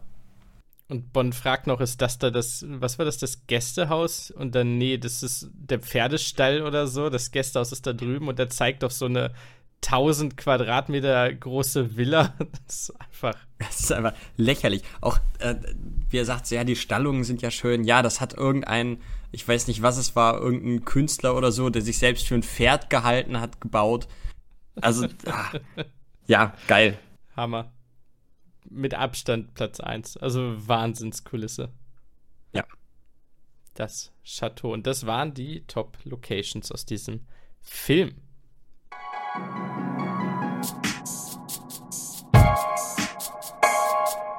Wir machen den Bond-Villain dieses Films und das ist Max Zorin, gespielt von, jetzt musst du zeigen, das wird richtig Von, gut. von Chris, Christopher Walken. Da ist er. Äh, das ist der junge Mann hier. Und der ist fantastisch. Es ist. Ich möchte nicht übertreiben. Es ist der perfekte Bond-Villain von der ersten Ja. Minute an für mich. Er hat eine großartige Mimik und Optik und er ist vordergründig ein charismatischer Witchboy und auch ein Geschäftsmann. Hintergründig ein komplett unzurechnungsfähiger und bekloppter, aber trotzdem hochintelligenter Psychopath. Ähm, den Plan, da komme ich gleich zu. Also, in der ersten Szene, für mich ist es die, nicht das Pferderennen, sondern die Party bei dem Schloss, wo er Roger Moore begegnet. Ich finde, er outcharmt Roger Moore, was großen Respekt benötigt. Ähm, er hat später seinen eigenen Freiheitsmoment, wo er sich vom KGB loslöst. Das fand ich sehr geil. Ich wusste, also ich glaube, in der Szene war er der Protagonist irgendwie und es war so ein bisschen fulfilling arc, aber dann auch nicht. Ähm, ich fand den Twist später mit Hans Glaub, aka Dr. Mortner, wie hieß er? Ich weiß es nicht. Ja, Karl Mortner. Ich persönlich subjektiv sage, das ist für mich einer der geilsten Twists in der Bond-Reihe bisher gewesen, weil ich saß da mit offenem Mund, als ich begriffen habe, dass Mortner für mich begriffen habe, dass der im KZ war als Forscher, als Nazi und mit Juden experimentiert hat und da dann superintelligente oder anders befähigte Kinder rauskamen und so weiter und dass Zorin halt eins dieser Kinder ist und Hans Glaub oder Dr. Mortner oder wie er heißt, halt sein Ziehvater und das fand ich richtig krass. Wenn ich was auszusetzen habe, dann, dass sie da relativ wenig draus gemacht haben. Ähm, also er selbst hat gar nicht so krasse Talente. Also er ist ein Psychopath, er ist Christopher Walken, das reicht eigentlich aus. Aber er hat jetzt nicht so viel, was sie irgendwie machen. Das Potenzial war für mich mit dieser Story, was ja durchaus einen sehr, sehr tragischen, sehr, sehr darken Hintergrund hat, war unfassbar groß. Ähm, das machen sie nicht ganz, trotzdem ballert es für mich und also bis zum Schluss, wo er über seinen Leuten steht und mit einer, mit einer, mit einem Maschinengewehr oder Maschinenpistole in seine eigenen Leute schießt und einfach nur manisch lacht.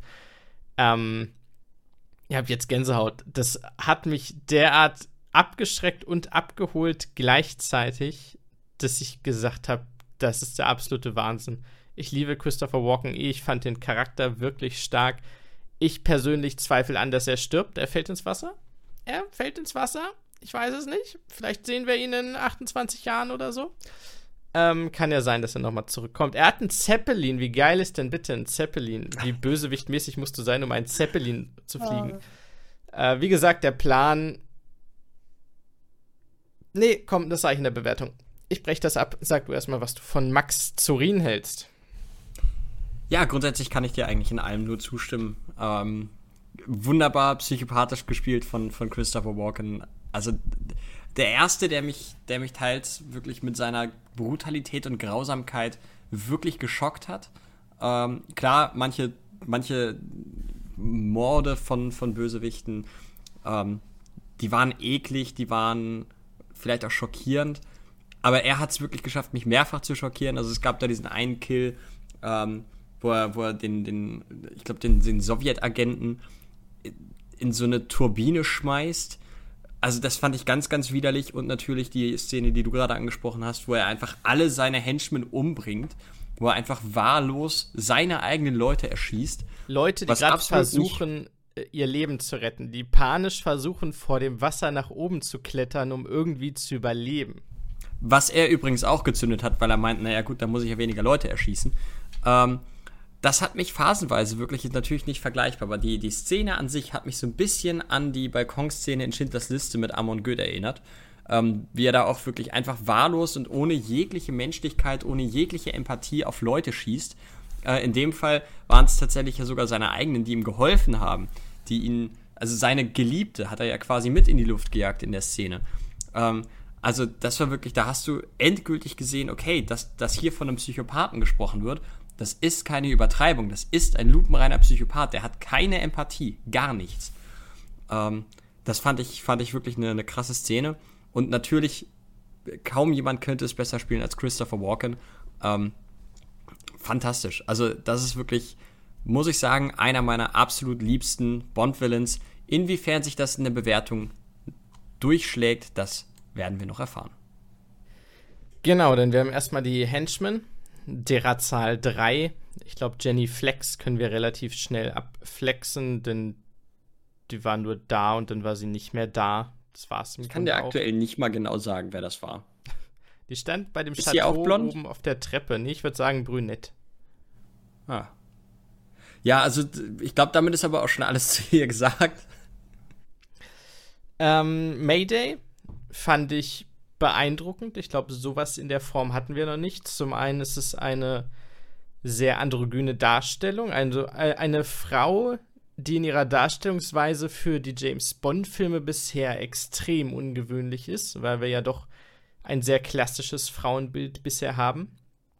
Ähm, dafür war es halt wirklich in dieser androgynen Art und Weise relativ maskulin, dass sie im Grunde die Position vom normalen Henchman übernimmt, der Leute verprügelt, aber trotzdem auch irgendwo sexy Frau ist von Christopher Walken. Das fand ich eine spannende Kombination. Ähm, sie liegt oben beim Geschlechtsverkehr mit James, fand ich enorm witzig. Ich glaube, ja, er, er, war auch ein bisschen schockiert. Das fand ich, fand ich auch sehr lustig, ja, das stimmt. Ähm, ja, und natürlich Hans Glaub oder Jetzt darfst du noch mal sagen, wie er eigentlich heißt, oder? Dr. Karl Mortner. Karl Mortner. Ähm, als psychopathischer, aber dennoch so ein bisschen Frankensteins Monster, nur halt Frankenstein, der seine Kreation liebt, auch wenn er weiß, wie bekloppt und böse und psychopathisch sie eigentlich ist, aber trotzdem so eine ganz seltsame Liebesbeziehung dazu hat. Das fand ich sehr äh, berührend, ist das Wobei wir, Wort, bedrückend. Einen weiteren Henchman haben wir ja aber trotzdem auch noch. Das ist der, der sich im, am Chateau als Sicherheitschef vorstellt äh, und wirklich auch später noch der Einzige ist, der äh, quasi noch mit überlebt. Der ist aber auch verhältnismäßig blass geblieben. Also ähm, wir haben mit, ich habe ihren Namen leider schon wieder vergessen, mit, mit, mit, Jenny mit, Flex? mit, ja, genau. Nee, die andere. Äh, mit Mayday, das ist so ein schwerer Name nicht, nein, der will mir immer nicht einfallen. Mit Mayday haben wir schon wirklich, glaube ich, so die, die, die Haupt-Henchwomen, ähm, die auch wirklich am, am präsentesten ist. Und für den Rest dann eben noch Karl Mortner, der auch sehr, sehr plotrelevant ist. Ähm, Mayday natürlich später auch noch. Ähm, ich fand es schön, ich fand die Szene ganz cool, in der sie sich geopfert hat. Ich fand sie auch äh, verhältnismäßig emotional.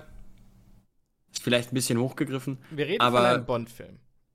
Dafür ja, war sie emotional. Natürlich macht es keinen Sinn, dass sie 30 Jahre für Walken arbeitet und in drei Minuten. Ach, Moment, der ist ja voll böse. Hupsala. Ja, also das, das war halt das, wo ich mir dachte, gut, okay. Das fand ich jetzt ein bisschen sehr schnell. Hätte sich das vorher schon mal ein, zwei Mal angekündigt oder wäre das Ganze vielleicht über, über, die, über die Dauer von zwei Filmen passiert, wie bei Beißer damals. okay, nehme ich. Aber so dachte ich so, okay, what? Das ging jetzt von 0 auf 100. Eben habt, ihr habt euch literally vor zwei Minuten auf den Tod bekämpft und jetzt seid ihr beide am Ertrinken und jetzt heißt es, hm, der Psychopath ist ja tatsächlich ein Psychopath, der wollte mich umbringen. Ja gut, dann äh, opfer ich jetzt mal mein Leben. Hm, fand ich ein bisschen schnell. Aber für den Rest, ja, war es cool. Ja, ich, das ist jetzt auch kein, kein Dealbreaker oder kein Weltuntergang, aber das, das fand ich selbst für einen Bond sehr, sehr weit hergeholt. Ich möchte zu meiner Bewertung voranschreiten. Jawohl. Und zwar gehe ich da mal kurz durch, denn ach, ich habe das Gefühl, er hat fast noch zu wenig bekommen, aber ich stehe jetzt dazu. Ja, tatsächlich. Also da, da bin ich bei dir. Ich hätte ihm auch eigentlich noch mal ein bisschen mehr gegeben. Er ist tatsächlich, und das kann ich jetzt schon mal spoilern, nicht mein Platz 1 und nicht mein Platz 2. Bei mir ist es nicht mein Platz 1. Punkt. Äh, Charisma 9. Revidiere ich in dieser Sekunde zu 10, sorry. Ey, komm, also wenn er irgendwas hat, dann Charisma. So. Ähm, Charisma ist für mich eine glatte 10. So. Bösartigkeit ist bei mir eine 9. Ja, er ist empathielos, aber also er scheint ja durchaus in Pferderennen oder Microchips zu machen es ist jetzt nicht so, dass er ein wahnsinniger Massenmörder ist, der durch die Gegend rennt und ausschließlich die Welt verschlimmern möchte. Also er hat seine eigenen Interessen und macht das ohne Rücksicht. Deswegen bleibe ich da mal bei einer 9. Ähm, wir haben Logik und Schlüssigkeit des Plans. Und jetzt wird es ein bisschen tricky, denn ich gebe eine 6 als Mittelwert.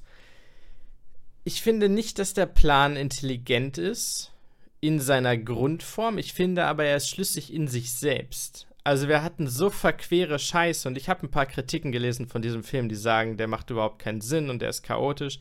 Wir hatten einen Typen, der Frauen aus verschiedenen Ländern rekrutiert hat, damit sie resistent sind gegen Viren, damit oh sie Gott, die Viren ja. in Länder schleppen und da das Nutzvieh der Menschen infizieren oder so ähnlich. Blofelds Angel of Death. so ein Schwachsinn. Herr im Himmel. Ähm, und dagegen, so das hier, klar, ich überflute Silicon Valley, ich habe das Monopol, so funktioniert Welt nicht, so funktioniert gar nichts.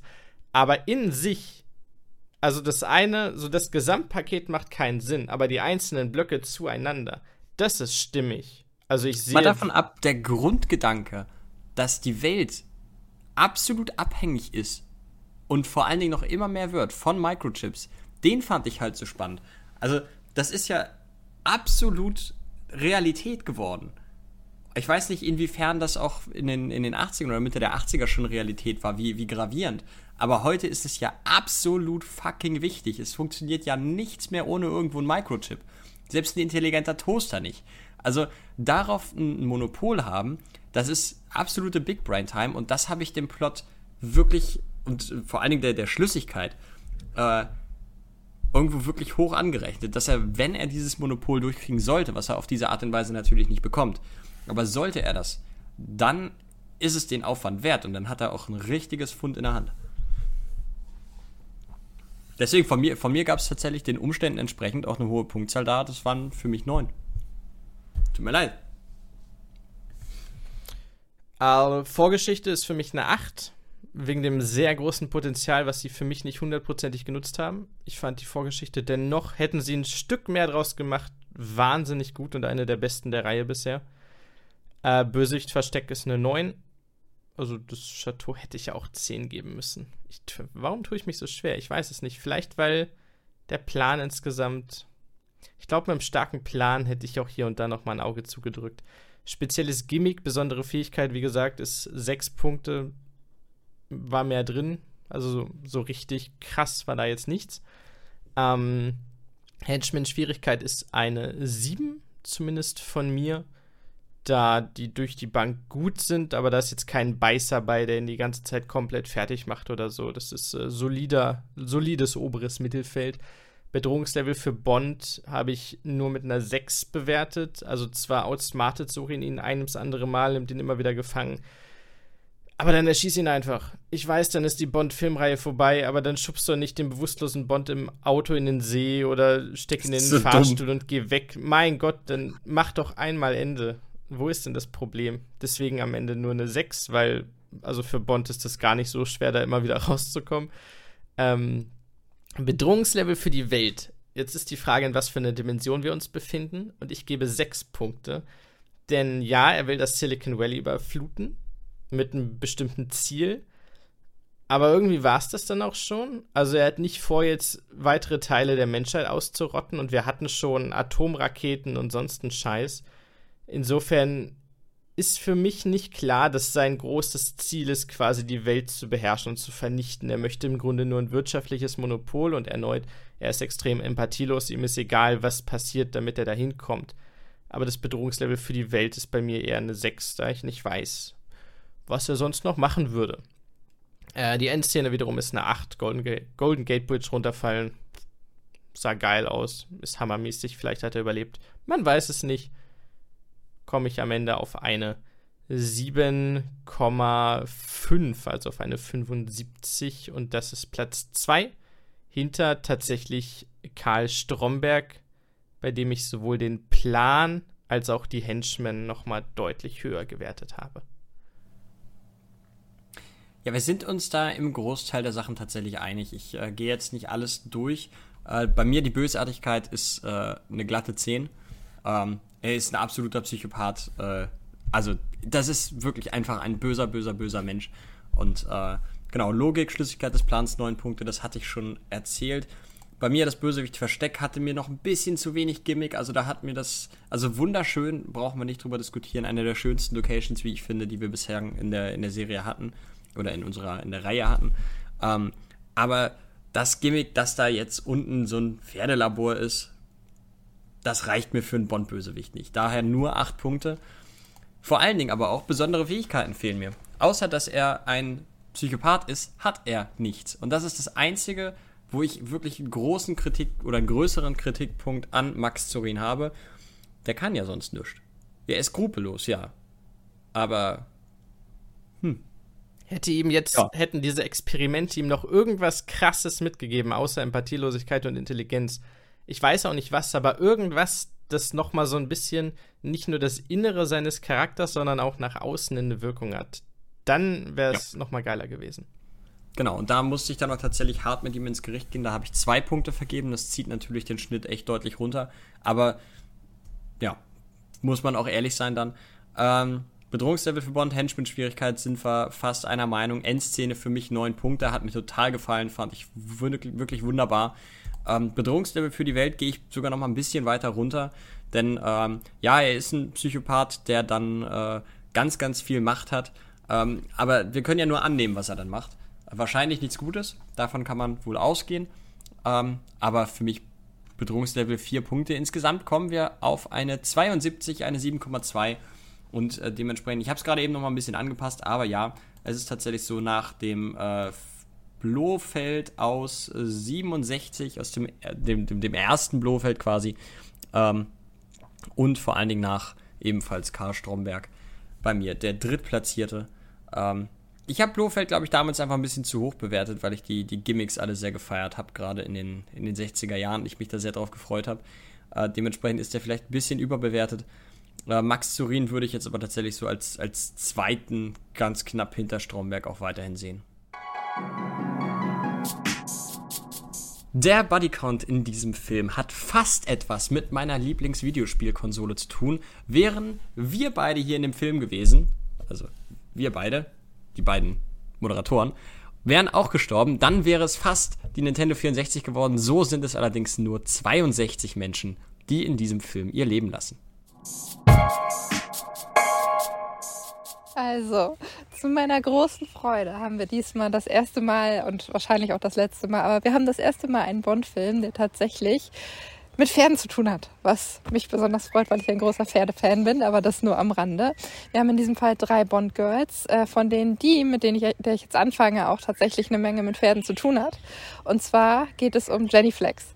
Von den drei Bond-Girls, die da drin sind, ist sie mit ziemlichem Abstand die uncoolste, weil sie einfach nur eine Handlangerin von Zorin ist. Einfach nur eine Handlangerin. Sie hat keine große Entwicklung, die sie in diesem Film durchlebt, sondern sie steht halt hinter ihm, sie supportet ihm und sie arbeitet halt als Killerin. Also zum Beispiel ist diese eine Szene, wo am Ende der Fahrstuhl brennt, ist sie dabei, wo sie vorher das Benzin verteilt und dann letztendlich alles in Flammen setzt. Also sie ist nicht cool und stirbt am Ende tatsächlich auch, weil Zorin sie opfert. Also sie hat keine Entwicklung und nichts dergleichen. Das heißt, sie ist ein sehr, sehr einfältiges Bond-Girl. Im Gegensatz zu den beiden anderen, wo ich sehr begeistert war und zu denen kommen wir jetzt. Eins von den beiden Bond-Girls, die ich gerade angesprochen habe, die super cool sind, ist Mayday. Mayday ist ebenso wie Jenny Flex eine Handlangerin von Zorin, aber das komplette Gegenteil und ein sehr, sehr cooler Gegenspieler zu Bond, weil sie tatsächlich eine sehr, sehr taffe Agentin ist. Also wir haben am Anfang oder relativ in der Mitte von dem Film zum Beispiel diese Verfolgungsjagd am Eiffelturm, wo man sieht, dass sie Bond wirklich was entgegensetzen kann und eine sehr, sehr buschikose, männliche Herangehensweise hat und tatsächlich ihm wirklich ein eindeutig guter Gegenspieler ist. Und das zum Beispiel auch gezeigt wird in der Szene, wo die beiden tatsächlich miteinander schlafen. Da ist sie diejenige, die, die dominant, den dominanten Part einnimmt und ihn tatsächlich zurückweist und sagt, so machen wir es und nicht anders. Und nichtsdestotrotz, sie ist für Soren da, sie steht hinter Soren, sie macht all das, was er von ihr möchte, aber macht es auf ihre Art und Weise, weil sie komplett dahinter steht. Der Punkt ist, sie turnt. Sie turnt in der Mitte und ist tatsächlich dadurch ein Anti-Bond-Girl. Es gibt ja diese Struktur, die wir wann anders schon mal hatten. Und da ist das sehr, sehr klar erkennbar, weil sie merkt, dass sie tatsächlich nur ausgenutzt wird. Alle anderen sterben, weil Soren sie einfach opfert und sie sieht es nicht ein zu sterben. Sie ist ein bisschen enttäuscht von ihm und seiner ganzen Art und Weise. Und naja, letztendlich turnt sie, supportet Bond und opfert dann ihr Leben, um ähm, ja, Soren irgendwie zu Fall zu bringen. Und das macht sie für mich zu einer sehr, sehr starken Person, zu einer sehr, sehr coolen Person. Was ich ein bisschen schade finde, ist, dass dieses Ganze so wahnsinnig buschikos rüberkommen muss und sie so ein bisschen das Weibliche dadurch verliert. Mhm. Ganz wichtig, sie wird von Grace Jones gespielt, die ja bis heute auch noch ein echter Charakter ist. Also da habe ich mich sehr gefreut, als ich die tatsächlich in dem Film dann entdeckt habe. Und ja, für mich war das eine Art von Bond-Girl. So kann es gerne weitergehen.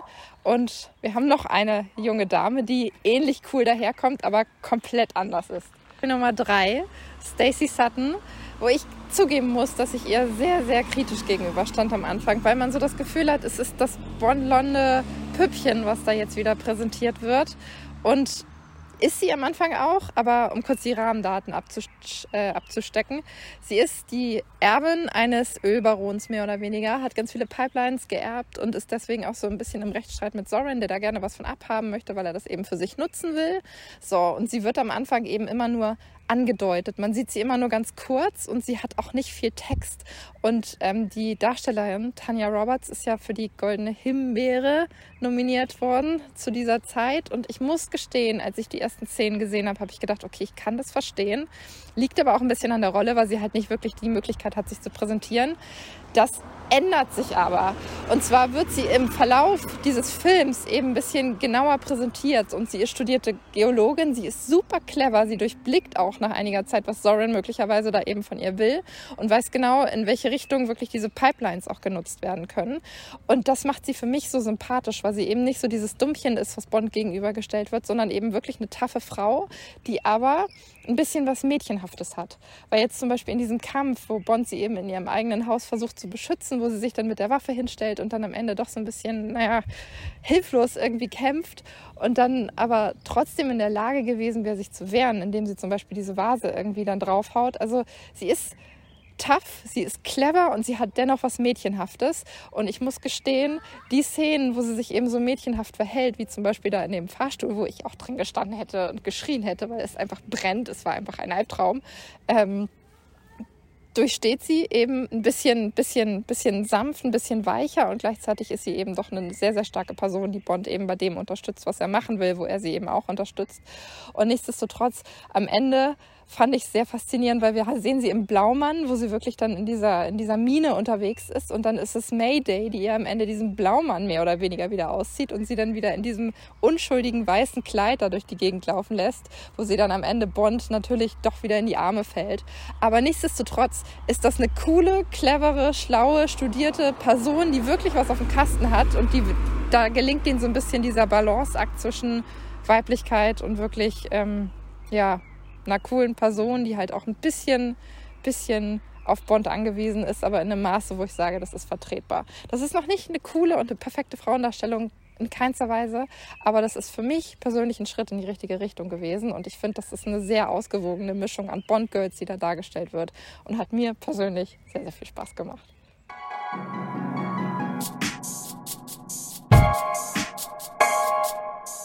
Wir sind wieder da und wir besprechen unsere Flop- und Top-Szenen dieses Meisterwerks der Filmkunst. Und ich habe, nee, du hast vorhin begonnen. Ich habe vorhin begonnen? Du hast vorhin begonnen mit deinem Lowlight. Ich habe aber beendet, weil ich keinen. Äh, nee, ich habe hab nicht beendet, weil ich nämlich keine Honorable Mention hatte. Dann würde ich trotzdem einfach starten mal. Ähm, und mein Lowlight ist schwierig zu fassen. Ähm, deswegen nehme ich die Bohrinsel exemplarisch. Punkt. ähm, was darauf passiert. Ich fand die Todesszene natürlich sehr grausam und auch, dass Bond da unten irgendwie gegen den Ventilator paddeln muss und so. Ja, alles cool. Aber das waren für mich echt so 20, 25 Minuten im Film, wo sehr viel Klein-Klein, nichts wirklich Relevantes und diesen gesamten Teil fand ich relativ überflüssig. Und das fand ich schade, weil der Film bis dahin und danach mich extrem gut unterhalten hat. Ähm, deswegen nehme ich exemplarisch tatsächlich diese Szene auf der Bohrinsel, weil ich sie relativ irrelevant fand. Ich möchte nicht so weit gehen zu sagen, dass es wie damals mit den Zigeunern in Teil 2 oder 3, wo nee, man echt eine halbe Stunde hatte und keinen Schritt weiter war als vorher. Ähm, aber ja, wie gesagt, das ist wie schon bei den Locations. Der Film hat ein relativ hohes Niveau für mich, was die Szenen angeht. Insofern, ja, die Bohrinsel-Szene. Ja, möchte ich, äh, möchte ich nur hinzufügen, dass es die auch der Filmlänge wegen echt nicht gebraucht hätte. Denn das ist schon ein relativ langer Film, der geht zwei Stunden, elf Minuten, glaube ich, insgesamt. Ähm, diese Szene da rausschneiden wäre für mich echt vollkommen okay gewesen. Ähm, bei mir sind es tatsächlich zwei Szenen, die mich ein bisschen geärgert haben. Habe ich vorhin auch schon kurz angesprochen. Ähm, der kurzzeitige Verfall in diese alten Greenscreen-Zeiten. Äh, einmal kurz in der Anfangsszene mit dem Jetski, da, da haben wir es wieder ganz, ganz schlimm. Und ähm, auch phasenweise die Feuerwehr San Francisco Verfolgungsszene. Da, ach, das reißt mich immer so sehr raus. Dann nehmt diese Shots einfach gar nicht und lasst es einfach sein. Für den Rest sieht es doch gut aus. Begnügt euch damit. Ah, das hat mich ein bisschen geärgert, das fand ich ein bisschen schade. Aber ansonsten habe ich da eigentlich größtenteils gar nicht viel zu meckern gehabt. Dann mache ich mit meiner Menschen weiter und das ist der Kampf auf dem Eiffelturm. A, einfach weil es der Eiffelturm ist und der ist awesome. Und B, weil ich den Kampf auch recht cool fand. Also sie sprintet halt echt die Treppen hoch auf dem Eiffelturm. So, da ist keine Wand oder sonst was. Und das fand ich alles sehr beeindruckend. Wiederum, wie bei der Golden Gate Bridge, es braucht gar nicht so viel, um diesen Kampf krass zu machen. Aber ich fand ihn von der Spannung und insgesamt, also jetzt rein choreografisch unter anderem, doch noch ein bisschen cooler als die Golden Gate Bridge. Deshalb der Kampf auf dem Eiffelturm, die Menschen. Ja, finde ich, find ich eine gute Menschen. Meine ist tatsächlich eher ja, lustig. Ich habe zwei kleine. Ähm, einmal nachdem Bond in dieses Gletschermobil da gestiegen ist am Beginn des, des Films, in dieses U-Boot oder normale Boot, das aber getarnt ist, und er quasi die, die Geschwindigkeit hochdreht und es einfach sehr, sehr schnell, viel zu schnell für, für treibendes Eis da durch die Gegend tuckert. Das fand ich irgendwie total fantastisch. Und der Enthusiasmus von Moneypenny beim Pferderennen wie sie da drin aufgegangen ist, wie sie sich gefreut hat, wie sie das Pferd angebrüllt hat. Das hat mich so gefreut, dass sie mal ein bisschen spielen konnte, die, die gute Lois Maxwell. Das äh, hat mir auch sehr gefallen. Wie ich ja vorhin schon erwähnt habe, hätte ich gern mehr gehabt. Plus Bond natürlich, weil Bond alles weiß und alles kann, auf das richtige Pferd gesetzt hat. Na klar, was, was auch sonst. Was aber erst nachdem er weggeht, revealed wird. Fantastisch. Auch da hätte ich es andersrum geil gefunden. Wenn Bond sagt, naja, Pferdewetten sind eh scheiße und, und äh, Moneypenny sich daneben freut, weil sie übelst viel Kohle gewonnen hat. Das, das wäre doch geil gewesen. Das Ein bisschen was Neues, ja. Mit den Erwartungen spielen. Vielleicht kommt das ja irgendwann in, dem, in der Reihe nochmal. Platz 3, weil ich Angst habe, es auf 1 oder 2 zu setzen. Max Zorin, der seine eigenen Leute über den Haufen ballert. Wir haben es vorhin angesprochen, deswegen breite ich es nicht nochmal aus, aber er steht oben auf dem Hang, die Leute versuchen irgendwie ihr Leben zu retten und er schießt mit dem Maschinengewehr lachend in die Menge. Das, wow. Wahnsinn. Also natürlich ganz, ganz grausam und furchtbar und böse, aber mich hat wenige Szenen in der gesamten Bond-Reihe haben mich bisher in irgendeiner Form so emotional belastet wie diese. Weil die, wie du sagst, das völlige Fehlen der Empathie ist Wahnsinn. Ja, und dazu auch doch dieses, ja, sich sogar drüber freuen. So. Ja. Also ich habe das tatsächlich auf keinen meiner drei Plätze gepackt, aber ich gehe vollkommen damit konform. Ähm, für mich ist der Platz 3 tatsächlich eine Szene, die wir bislang, glaube ich, noch nicht so richtig besprochen haben. Nur die Unsinnigkeit, die davor und danach war. Ähm, aber ich fand sehr schön, wie, wie heißt sie noch? Äh, Stacy Sutton und Bond im brennenden Aufzug agiert haben. Äh, und auch speziell die Rettung danach. Das hat mir sehr gut gefallen. Es hat, äh, ich fand es super inszeniert. Es sah zu jeder, zu jedem Moment sah es irgendwie bedrohlich aus. Speziell auch, wie sie das Ganze mit dem Feuer gemacht haben und trotzdem sicher gehen konnten, dass da die Leute nicht abfackeln. Ähm, ich fand das wirklich, also super gemachte Action. Habe ich nicht drin, aber ja, also ich habe halt jede Sekunde geglaubt und das ist krass. Also das ja. war wahnsinnig gut inszeniert in dem Fall, ja.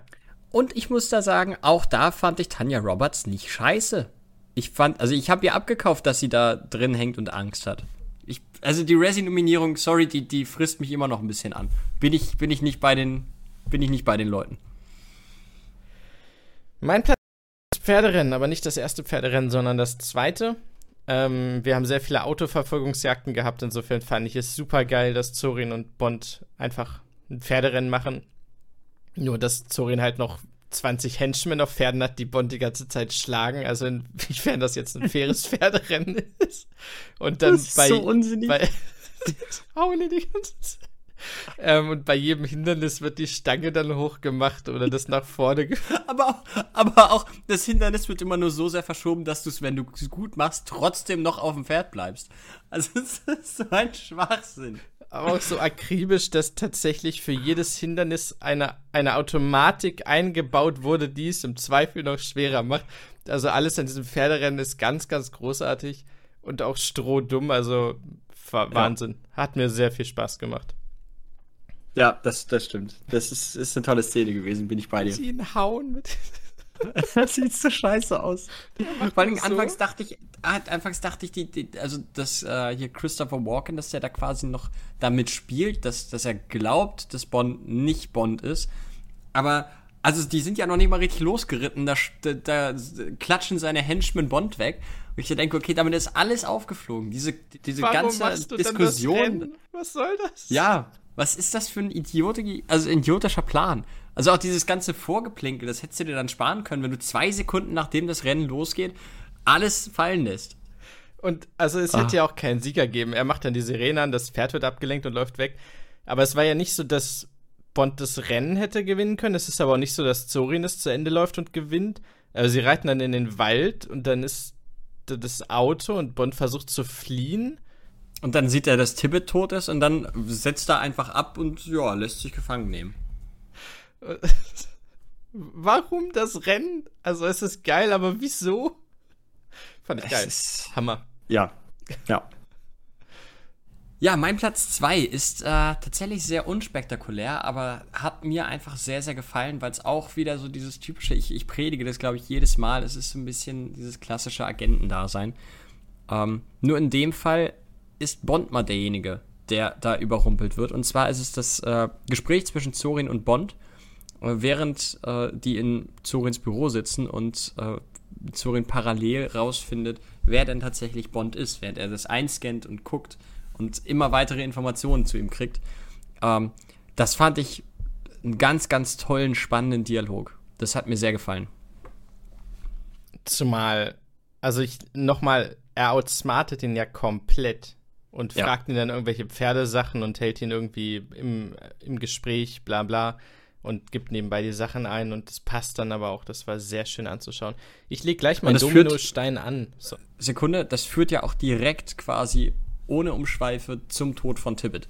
weil in dem Moment rausgeflogen oder aufgeflogen ist, wer Bond ist und äh, Tibbet damit, ja, ohne Probleme abgemuckst werden kann.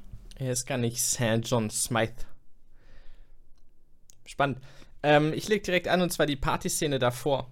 Die fand ich noch ein bisschen krasser, weil es für mich die offizielle Introduction für Zorin ist. Generell die gesamte Szene. Also wir haben Bond, aber in einer friedlichen Umgebung. Es gibt nichts mit Gewalt und so. Er hat gerade den Scheck mit seiner Zeitreisekamera abfotografiert und geht raus und dann trifft er erst den, er trifft, glaube ich, den, den alten Wissenschaftler, dann den Texaner, ähm, dann irgendwie das Bond-Girl hat er auch schon gesehen und dann gibt es dieses kurze Gespräch mit Sorin, wo sie sich so ein bisschen abschnüffeln wie Tiere und du schon merkst, okay, die sind intellektuell zumindest auf Augenhöhe und ne, so. Und das fand ich alles so geil. Bis hin zum Steg. Ich glaube, Bond geht ja dann zum Bond-Girl auf den Steg, die da rumsteht, ganz alleine und wartet. Und dann schickt Sorin ab äh, Mayday los, um ihn da wieder wegzuholen und so. Das fand ich super geil. Da war so viel Chemie zwischen so vielen verschiedenen Charakteren und hin und her. Das fand ich richtig, richtig cool. Das war einfach ja. stark gemacht und geschrieben. Da bin ich bei dir. Ja, nach so viel Deep Talk, nach so vielen tollen Dialogen, geht es bei mir in Platz 1 stumpf um geile Action. Denn ich fand, das war also erschreckend, wie gut das aussah. Und ich weiß bis heute nicht, wie man das so gut hinkriegt, ohne dass da Menschen tatsächlich bei sterben. Du hast es vorhin auch schon mal kurz angesprochen. Es ist der, Hubschra Hub der Hubschrauberabsturz durch die rote Leuchtfackel äh, ganz zu Beginn des Films. Ich fand, das sah so geil aus. Wie da der Rauch aus dem Hubschrauber kommt, wie der Hubschrauber kurz nach unten auf dem Boden lang schrappt und dann äh, in den Gletscher fliegt. Das sah geil aus. Das hat mich komplett abgeholt. Ich fand das richtig schöne Action und richtig realistische Action, zumindest vom, vom, vom, ja, Struggeln, wie die Piloten noch versuchen, das Ding wieder zu retten, obwohl nichts mehr zu retten ist. Also, das sah richtig krass aus. Ja. Kann ich äh, von dem Standpunkt aus zustimmen.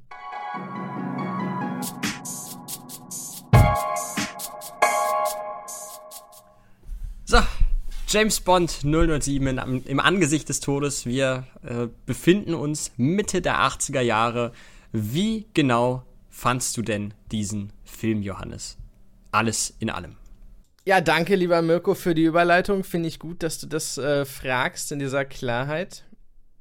Ich fasse mich kurz. Ich habe mir ein großes Finale erhofft für Roger Moore.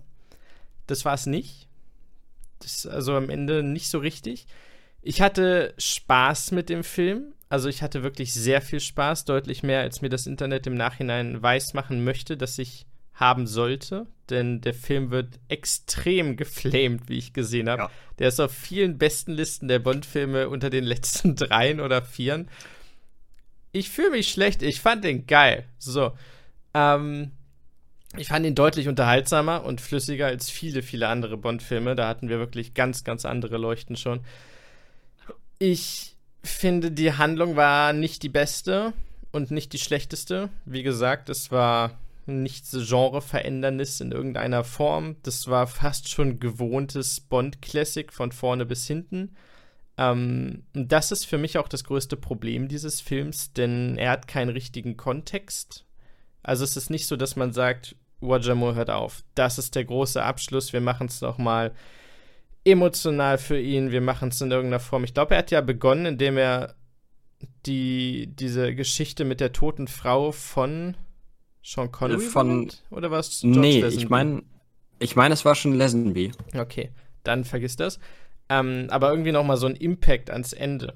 Und das war es nicht. Du könntest vom Alter abgesehen verschiedene Roger Moore-Filme durchtauschen und es wäre relativ egal, welcher wann kommt.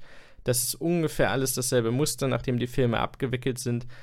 Das war jetzt nichts, wo sie was Besonderes geschaffen haben. So, das haben sie für mich beim Bösewicht, auch wenn da noch Luft nach oben war, der war für mich besonders, der war klasse, die Action war fantastisch, die Sets waren gut, also es war für mich ein, wie sagt man so schön, leicht überdurchschnittlicher Beitrag zur James Bond-Reihe. Ähm, dennoch, dafür, dass es der letzte Roger Moore-Film ist und ich Roger Moore als James Bond ganz, ganz großartig finde, hätte ich mir vielleicht emotional mehr gewünscht. Das möchte ich dann als Kritikpunkt auch festhalten, dass, weil der Kontext fehlt, weil tatsächlich jegliche Stakes fehlen, weil nicht wirklich was aufgebaut wird, das emotional jetzt das mit mir nicht so viel gemacht hat. Ja, kann ich in fast allen Punkten eigentlich genauso unterschreiben. Äh, nachdem wir doch anfangs beim Intro weit auseinandergegangen sind, ist hier wieder ein gewohntes Bild. Das Fazit passt dann schon wieder. Ähm, ich, war, ich war auch wirklich geschockt, nachdem ich, ich, ich gucke mir das ja vorher nicht an, aber nachdem ich dann im Internet gelesen habe, wie der Film aufgenommen wird, war ich wirklich also komplett hin und weg. Ähm, dass der so schlecht bewertet wurde, dass der wirklich so zerpflückt wurde phasenweise, das kann ich beim besten Willen nicht nachvollziehen. Der hat definitiv seine Längen, er hat definitiv seine Schwächen. Ich habe hier aufgeschrieben, das ist ein Film mit wenigen Highlights und mit noch weniger Lowlights. Und ich denke, genauso passt das auch. Und da hatten wir aber, also definitiv schon eine Handvoll schlechtere Filme. Äh, dass der auch nur ansatzweise in die Flop 3 aller Bond-Filme reinkommt, da würde ich mich aber ganz, ganz stark gegen verwehren. Ähm, alleine schon des, des Willens wegen. Ähm, wir haben mit Roger Moore hier einen äh, Bond-Darsteller, der für mich bislang am ehesten auch wirklich Bond ist. Das ist für mich bislang der mein Favorit. Das wäre George Lazenby vielleicht geworden, hätte er mehr als einen Film gemacht. Der hat mir sehr gut gefallen. Aber das reicht mir nicht. So haben wir jetzt den Vergleich zwischen Moore und Connery. Für mich Moore da persönlich irgendwie besser. Dementsprechend bin ich da auch bei dir. Finde ich es ein bisschen schade, dass, dass er nicht nochmal irgendwie ein bombastisches Ende bekommen hat. Ähm, vielleicht wird das Ganze irgendwie nochmal aufgegriffen, jetzt, wenn ähm, Timothy Dalton das Ganze im nächsten Film übernimmt. Vielleicht gibt es da irgendwie so eine Art Staffelstab, der übergeben wird. Ähm, aber selbst dann bisschen enttäuschend, dass das jetzt nicht nochmal so ein richtiger Bombastfilm am Ende war. Insgesamt, wir hatten aber ähm, einen, einen, wie ich finde, mindestens guten Bond. Wir hatten einen richtig tollen Villain. Wir hatten größtenteils tolle Action. Wir hatten einen für mich sehr guten Song.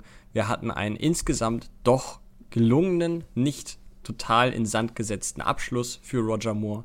Und ähm, ich muss auch sagen, ich fand die Locations größtenteils sehr, sehr schön. Auch das hat mir gefallen.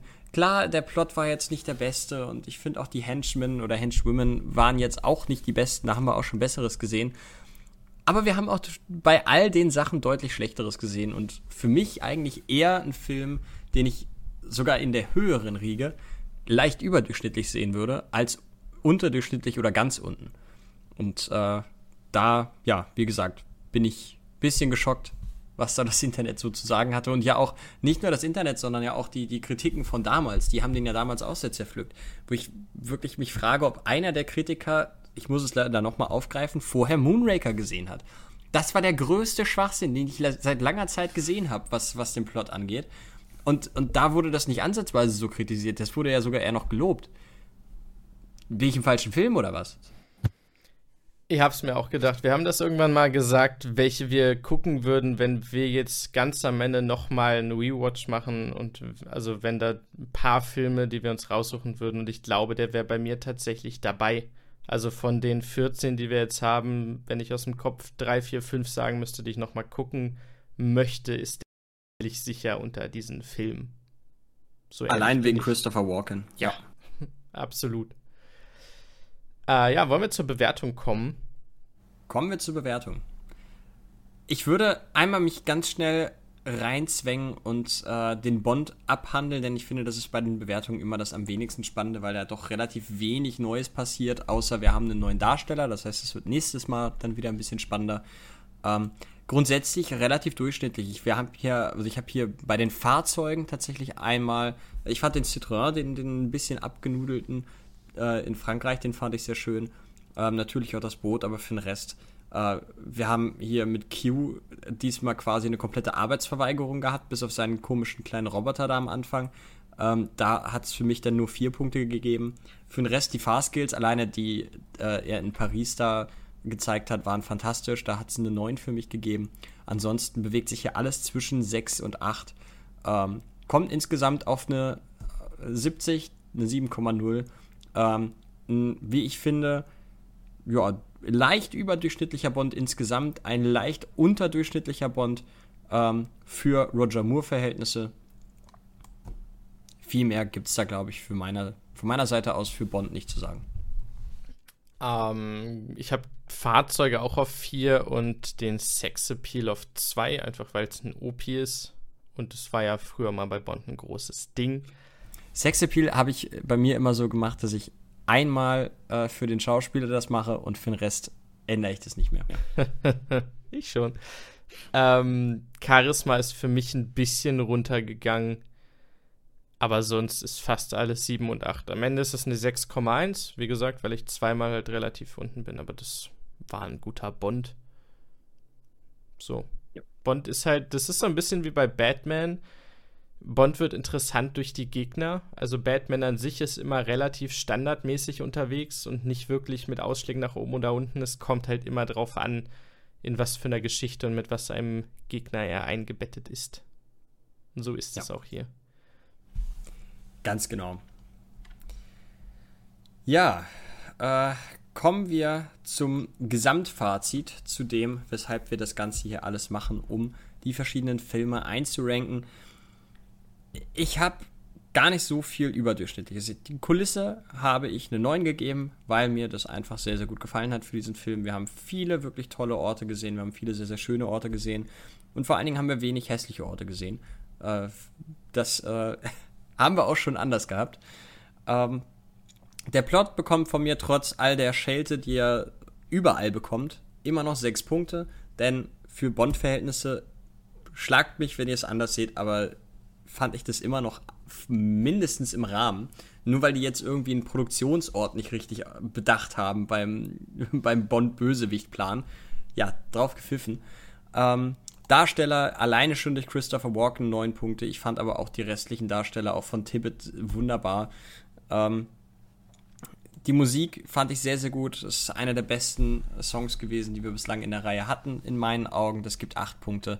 Die Emotionen lassen ein bisschen sehr auf sich äh, warten in dem Film. Das kommt eigentlich quasi nur zum Ende mal ganz kurz und selbst da, naja, das sind vier Punkte für mich. Die Action-Umsetzung fand ich super, das sind acht. Dialoge, hm, na, sind sieben. Intro fand ich im Verhältnis zu den anderen wirklich ordentlich, das sind sechs Punkte. Und insgesamt kommen wir hier auf eine wirklich sehr gute 71,2 und damit äh, sind wir hier bei 7,1 2. Nee, 7,2, so. Das ist äh, deutlich mehr als ich habe. Ja, wie gesagt, ich fand den Film tatsächlich sehr gut und äh, landet bei mir sogar auf Platz 2. Hallo. Ich auch, das schlägt sich aber nicht wieder. Ich habe äh, Bond Bösewicht ist klar. Kulisse 9, hammermäßig. Plot 6, halt durchschnittlich. Darsteller 6, Christopher Walken ist fantastisch. Die anderen waren auch eher Durchschnitt. Also weder nach oben und nach unten, was sich für den Film also ein bisschen durchzieht. Die Musik fand ich richtig stark, das habe ich bisher gar nicht erwähnt, aber Wahnsinns-Soundtrack teilweise. Also dafür, dass in den 60er Jahren halt das Bond-Thema drei, vier, fünf Mal im Film wiedergegeben wurde und der Rest war Stille, haben wir hier schon richtig coole Sachen drin. Ähm, Emotion 3, einfach weil mir das als Abschied für Roger Moore ein bisschen flach gefallen ist. Actionumsetzung 9, das haben sie raus, das ist James Bond. Für mich großer Sport, Dialoge 6 und Intro 3, wenn mir das auch nicht so gefallen hat, macht am Ende dann 63,6, also 6, mhm. rundet, klingt jetzt härter als es ist, ist ungefähr in der Mitte bei mir. Ähm, ja, und das trifft's auch. Also, der Mann mit dem goldenen Cold ist direkt darüber und auch da, ich glaube, das sind jetzt zwei und drei, also die Plätze zwei und drei der Bösewichte. Insofern, das äh, ist bei mir nicht unbedingt übereinstimmend mit der Bösewichtstabelle und den Film. Aber ist ein guter Film. Also sollte ja. man sich echt anschauen. Ja, Hört also da sollte man sich. Genau, da sollte man sich auf jeden Fall von den Kritikern und von dem Internet äh, nicht ins Fahrwasser fahren lassen, wie ich finde. Denn dann würde einem ein doch sehr spaßiger Film entgehen. In diesem Sinne, schauen wir mal ganz kurz nach. Ist jetzt die Frage, was haben wir als nächsten nochmal? Ich glaube, der, ha ja, der Hauch Sagt des Todes. Es in diesem Heft. Da ist er. Der Hauch und. Äh, da ist er. Der Timmy. Timothy Dalton zum ersten Mal als James Bond unterwegs. Ich bin sehr gespannt, wie sie es diesmal machen, dass es ein neuer übernimmt, ob sie es quasi rebooten. Was sich nicht gelohnt hätte in, im Nachgang. Timothy Dalton wird Bond nur zweimal mimen. Damit aber doppelt so oft wie George Lazenby. Das stimmt, aber ist er auch ansatzweise so gut? Denn George Lazenby hat das schon sehr gut gemacht, wie ich finde. Das stimmt. Ich bin extrem gespannt. Es gibt Veränderungen, es gibt wohl ein Soft Reboot. Wir gehen in die Ende der 80er Jahre, also fast schon in die Neuzeit der Filme. Ja, der neue Batman kommt schon fast. Stirb langsam, der erste Teil. Das ist so die Zeit, in die wir uns jetzt begeben. Wir sind nicht mehr in den 60er Jahren, wo hin und wieder mal ein Western gedreht wurde. Wir sind im Zeitalter der ganz großen Hollywood-Filme und ehrlich gesagt schon fast wieder durch das Zeitalter durch in die Depression der frühen 90er Actionfilme. Ähm, das war's. Zu Im Angesicht des Todes A View to Kill. Ganz genau. Ihr seid jetzt wahrscheinlich bald im Angesicht eines YouTube-Abo-Buttons. Solltet ihr dieses Video hier auf YouTube geschaut haben, dann würden wir euch natürlich sehr, sehr herzlich einladen, diesen einmal zu drücken, damit ihr auch unsere Meinung zu Timothy Dalton einmal mitkriegt, wenn wir es dann irgendwann abgedreht haben. Äh, falls ihr die anderen Videos dazu sehen wollt, die seht ihr mit Sicherheit hier irgendwo auf dem Screen auch. Wenn ihr das Ganze hier auf Spotify verfolgt, dann habt ihr uns eventuell auch zugesehen. Wenn nicht, dann ja, herzlichen Glückwunsch dafür. War vielleicht eine bessere Entscheidung. Äh, vielen, vielen Dank fürs Dabeisein. Vielen Dank fürs äh, Mitzuhören, mit Durchquälen. Wobei das in diesem Fall anders versprochen war. Es war gar keine Quälerei. Es war ein sehr, sehr schöner Film. Und ich hoffe, das können wir auch über den nächsten sagen.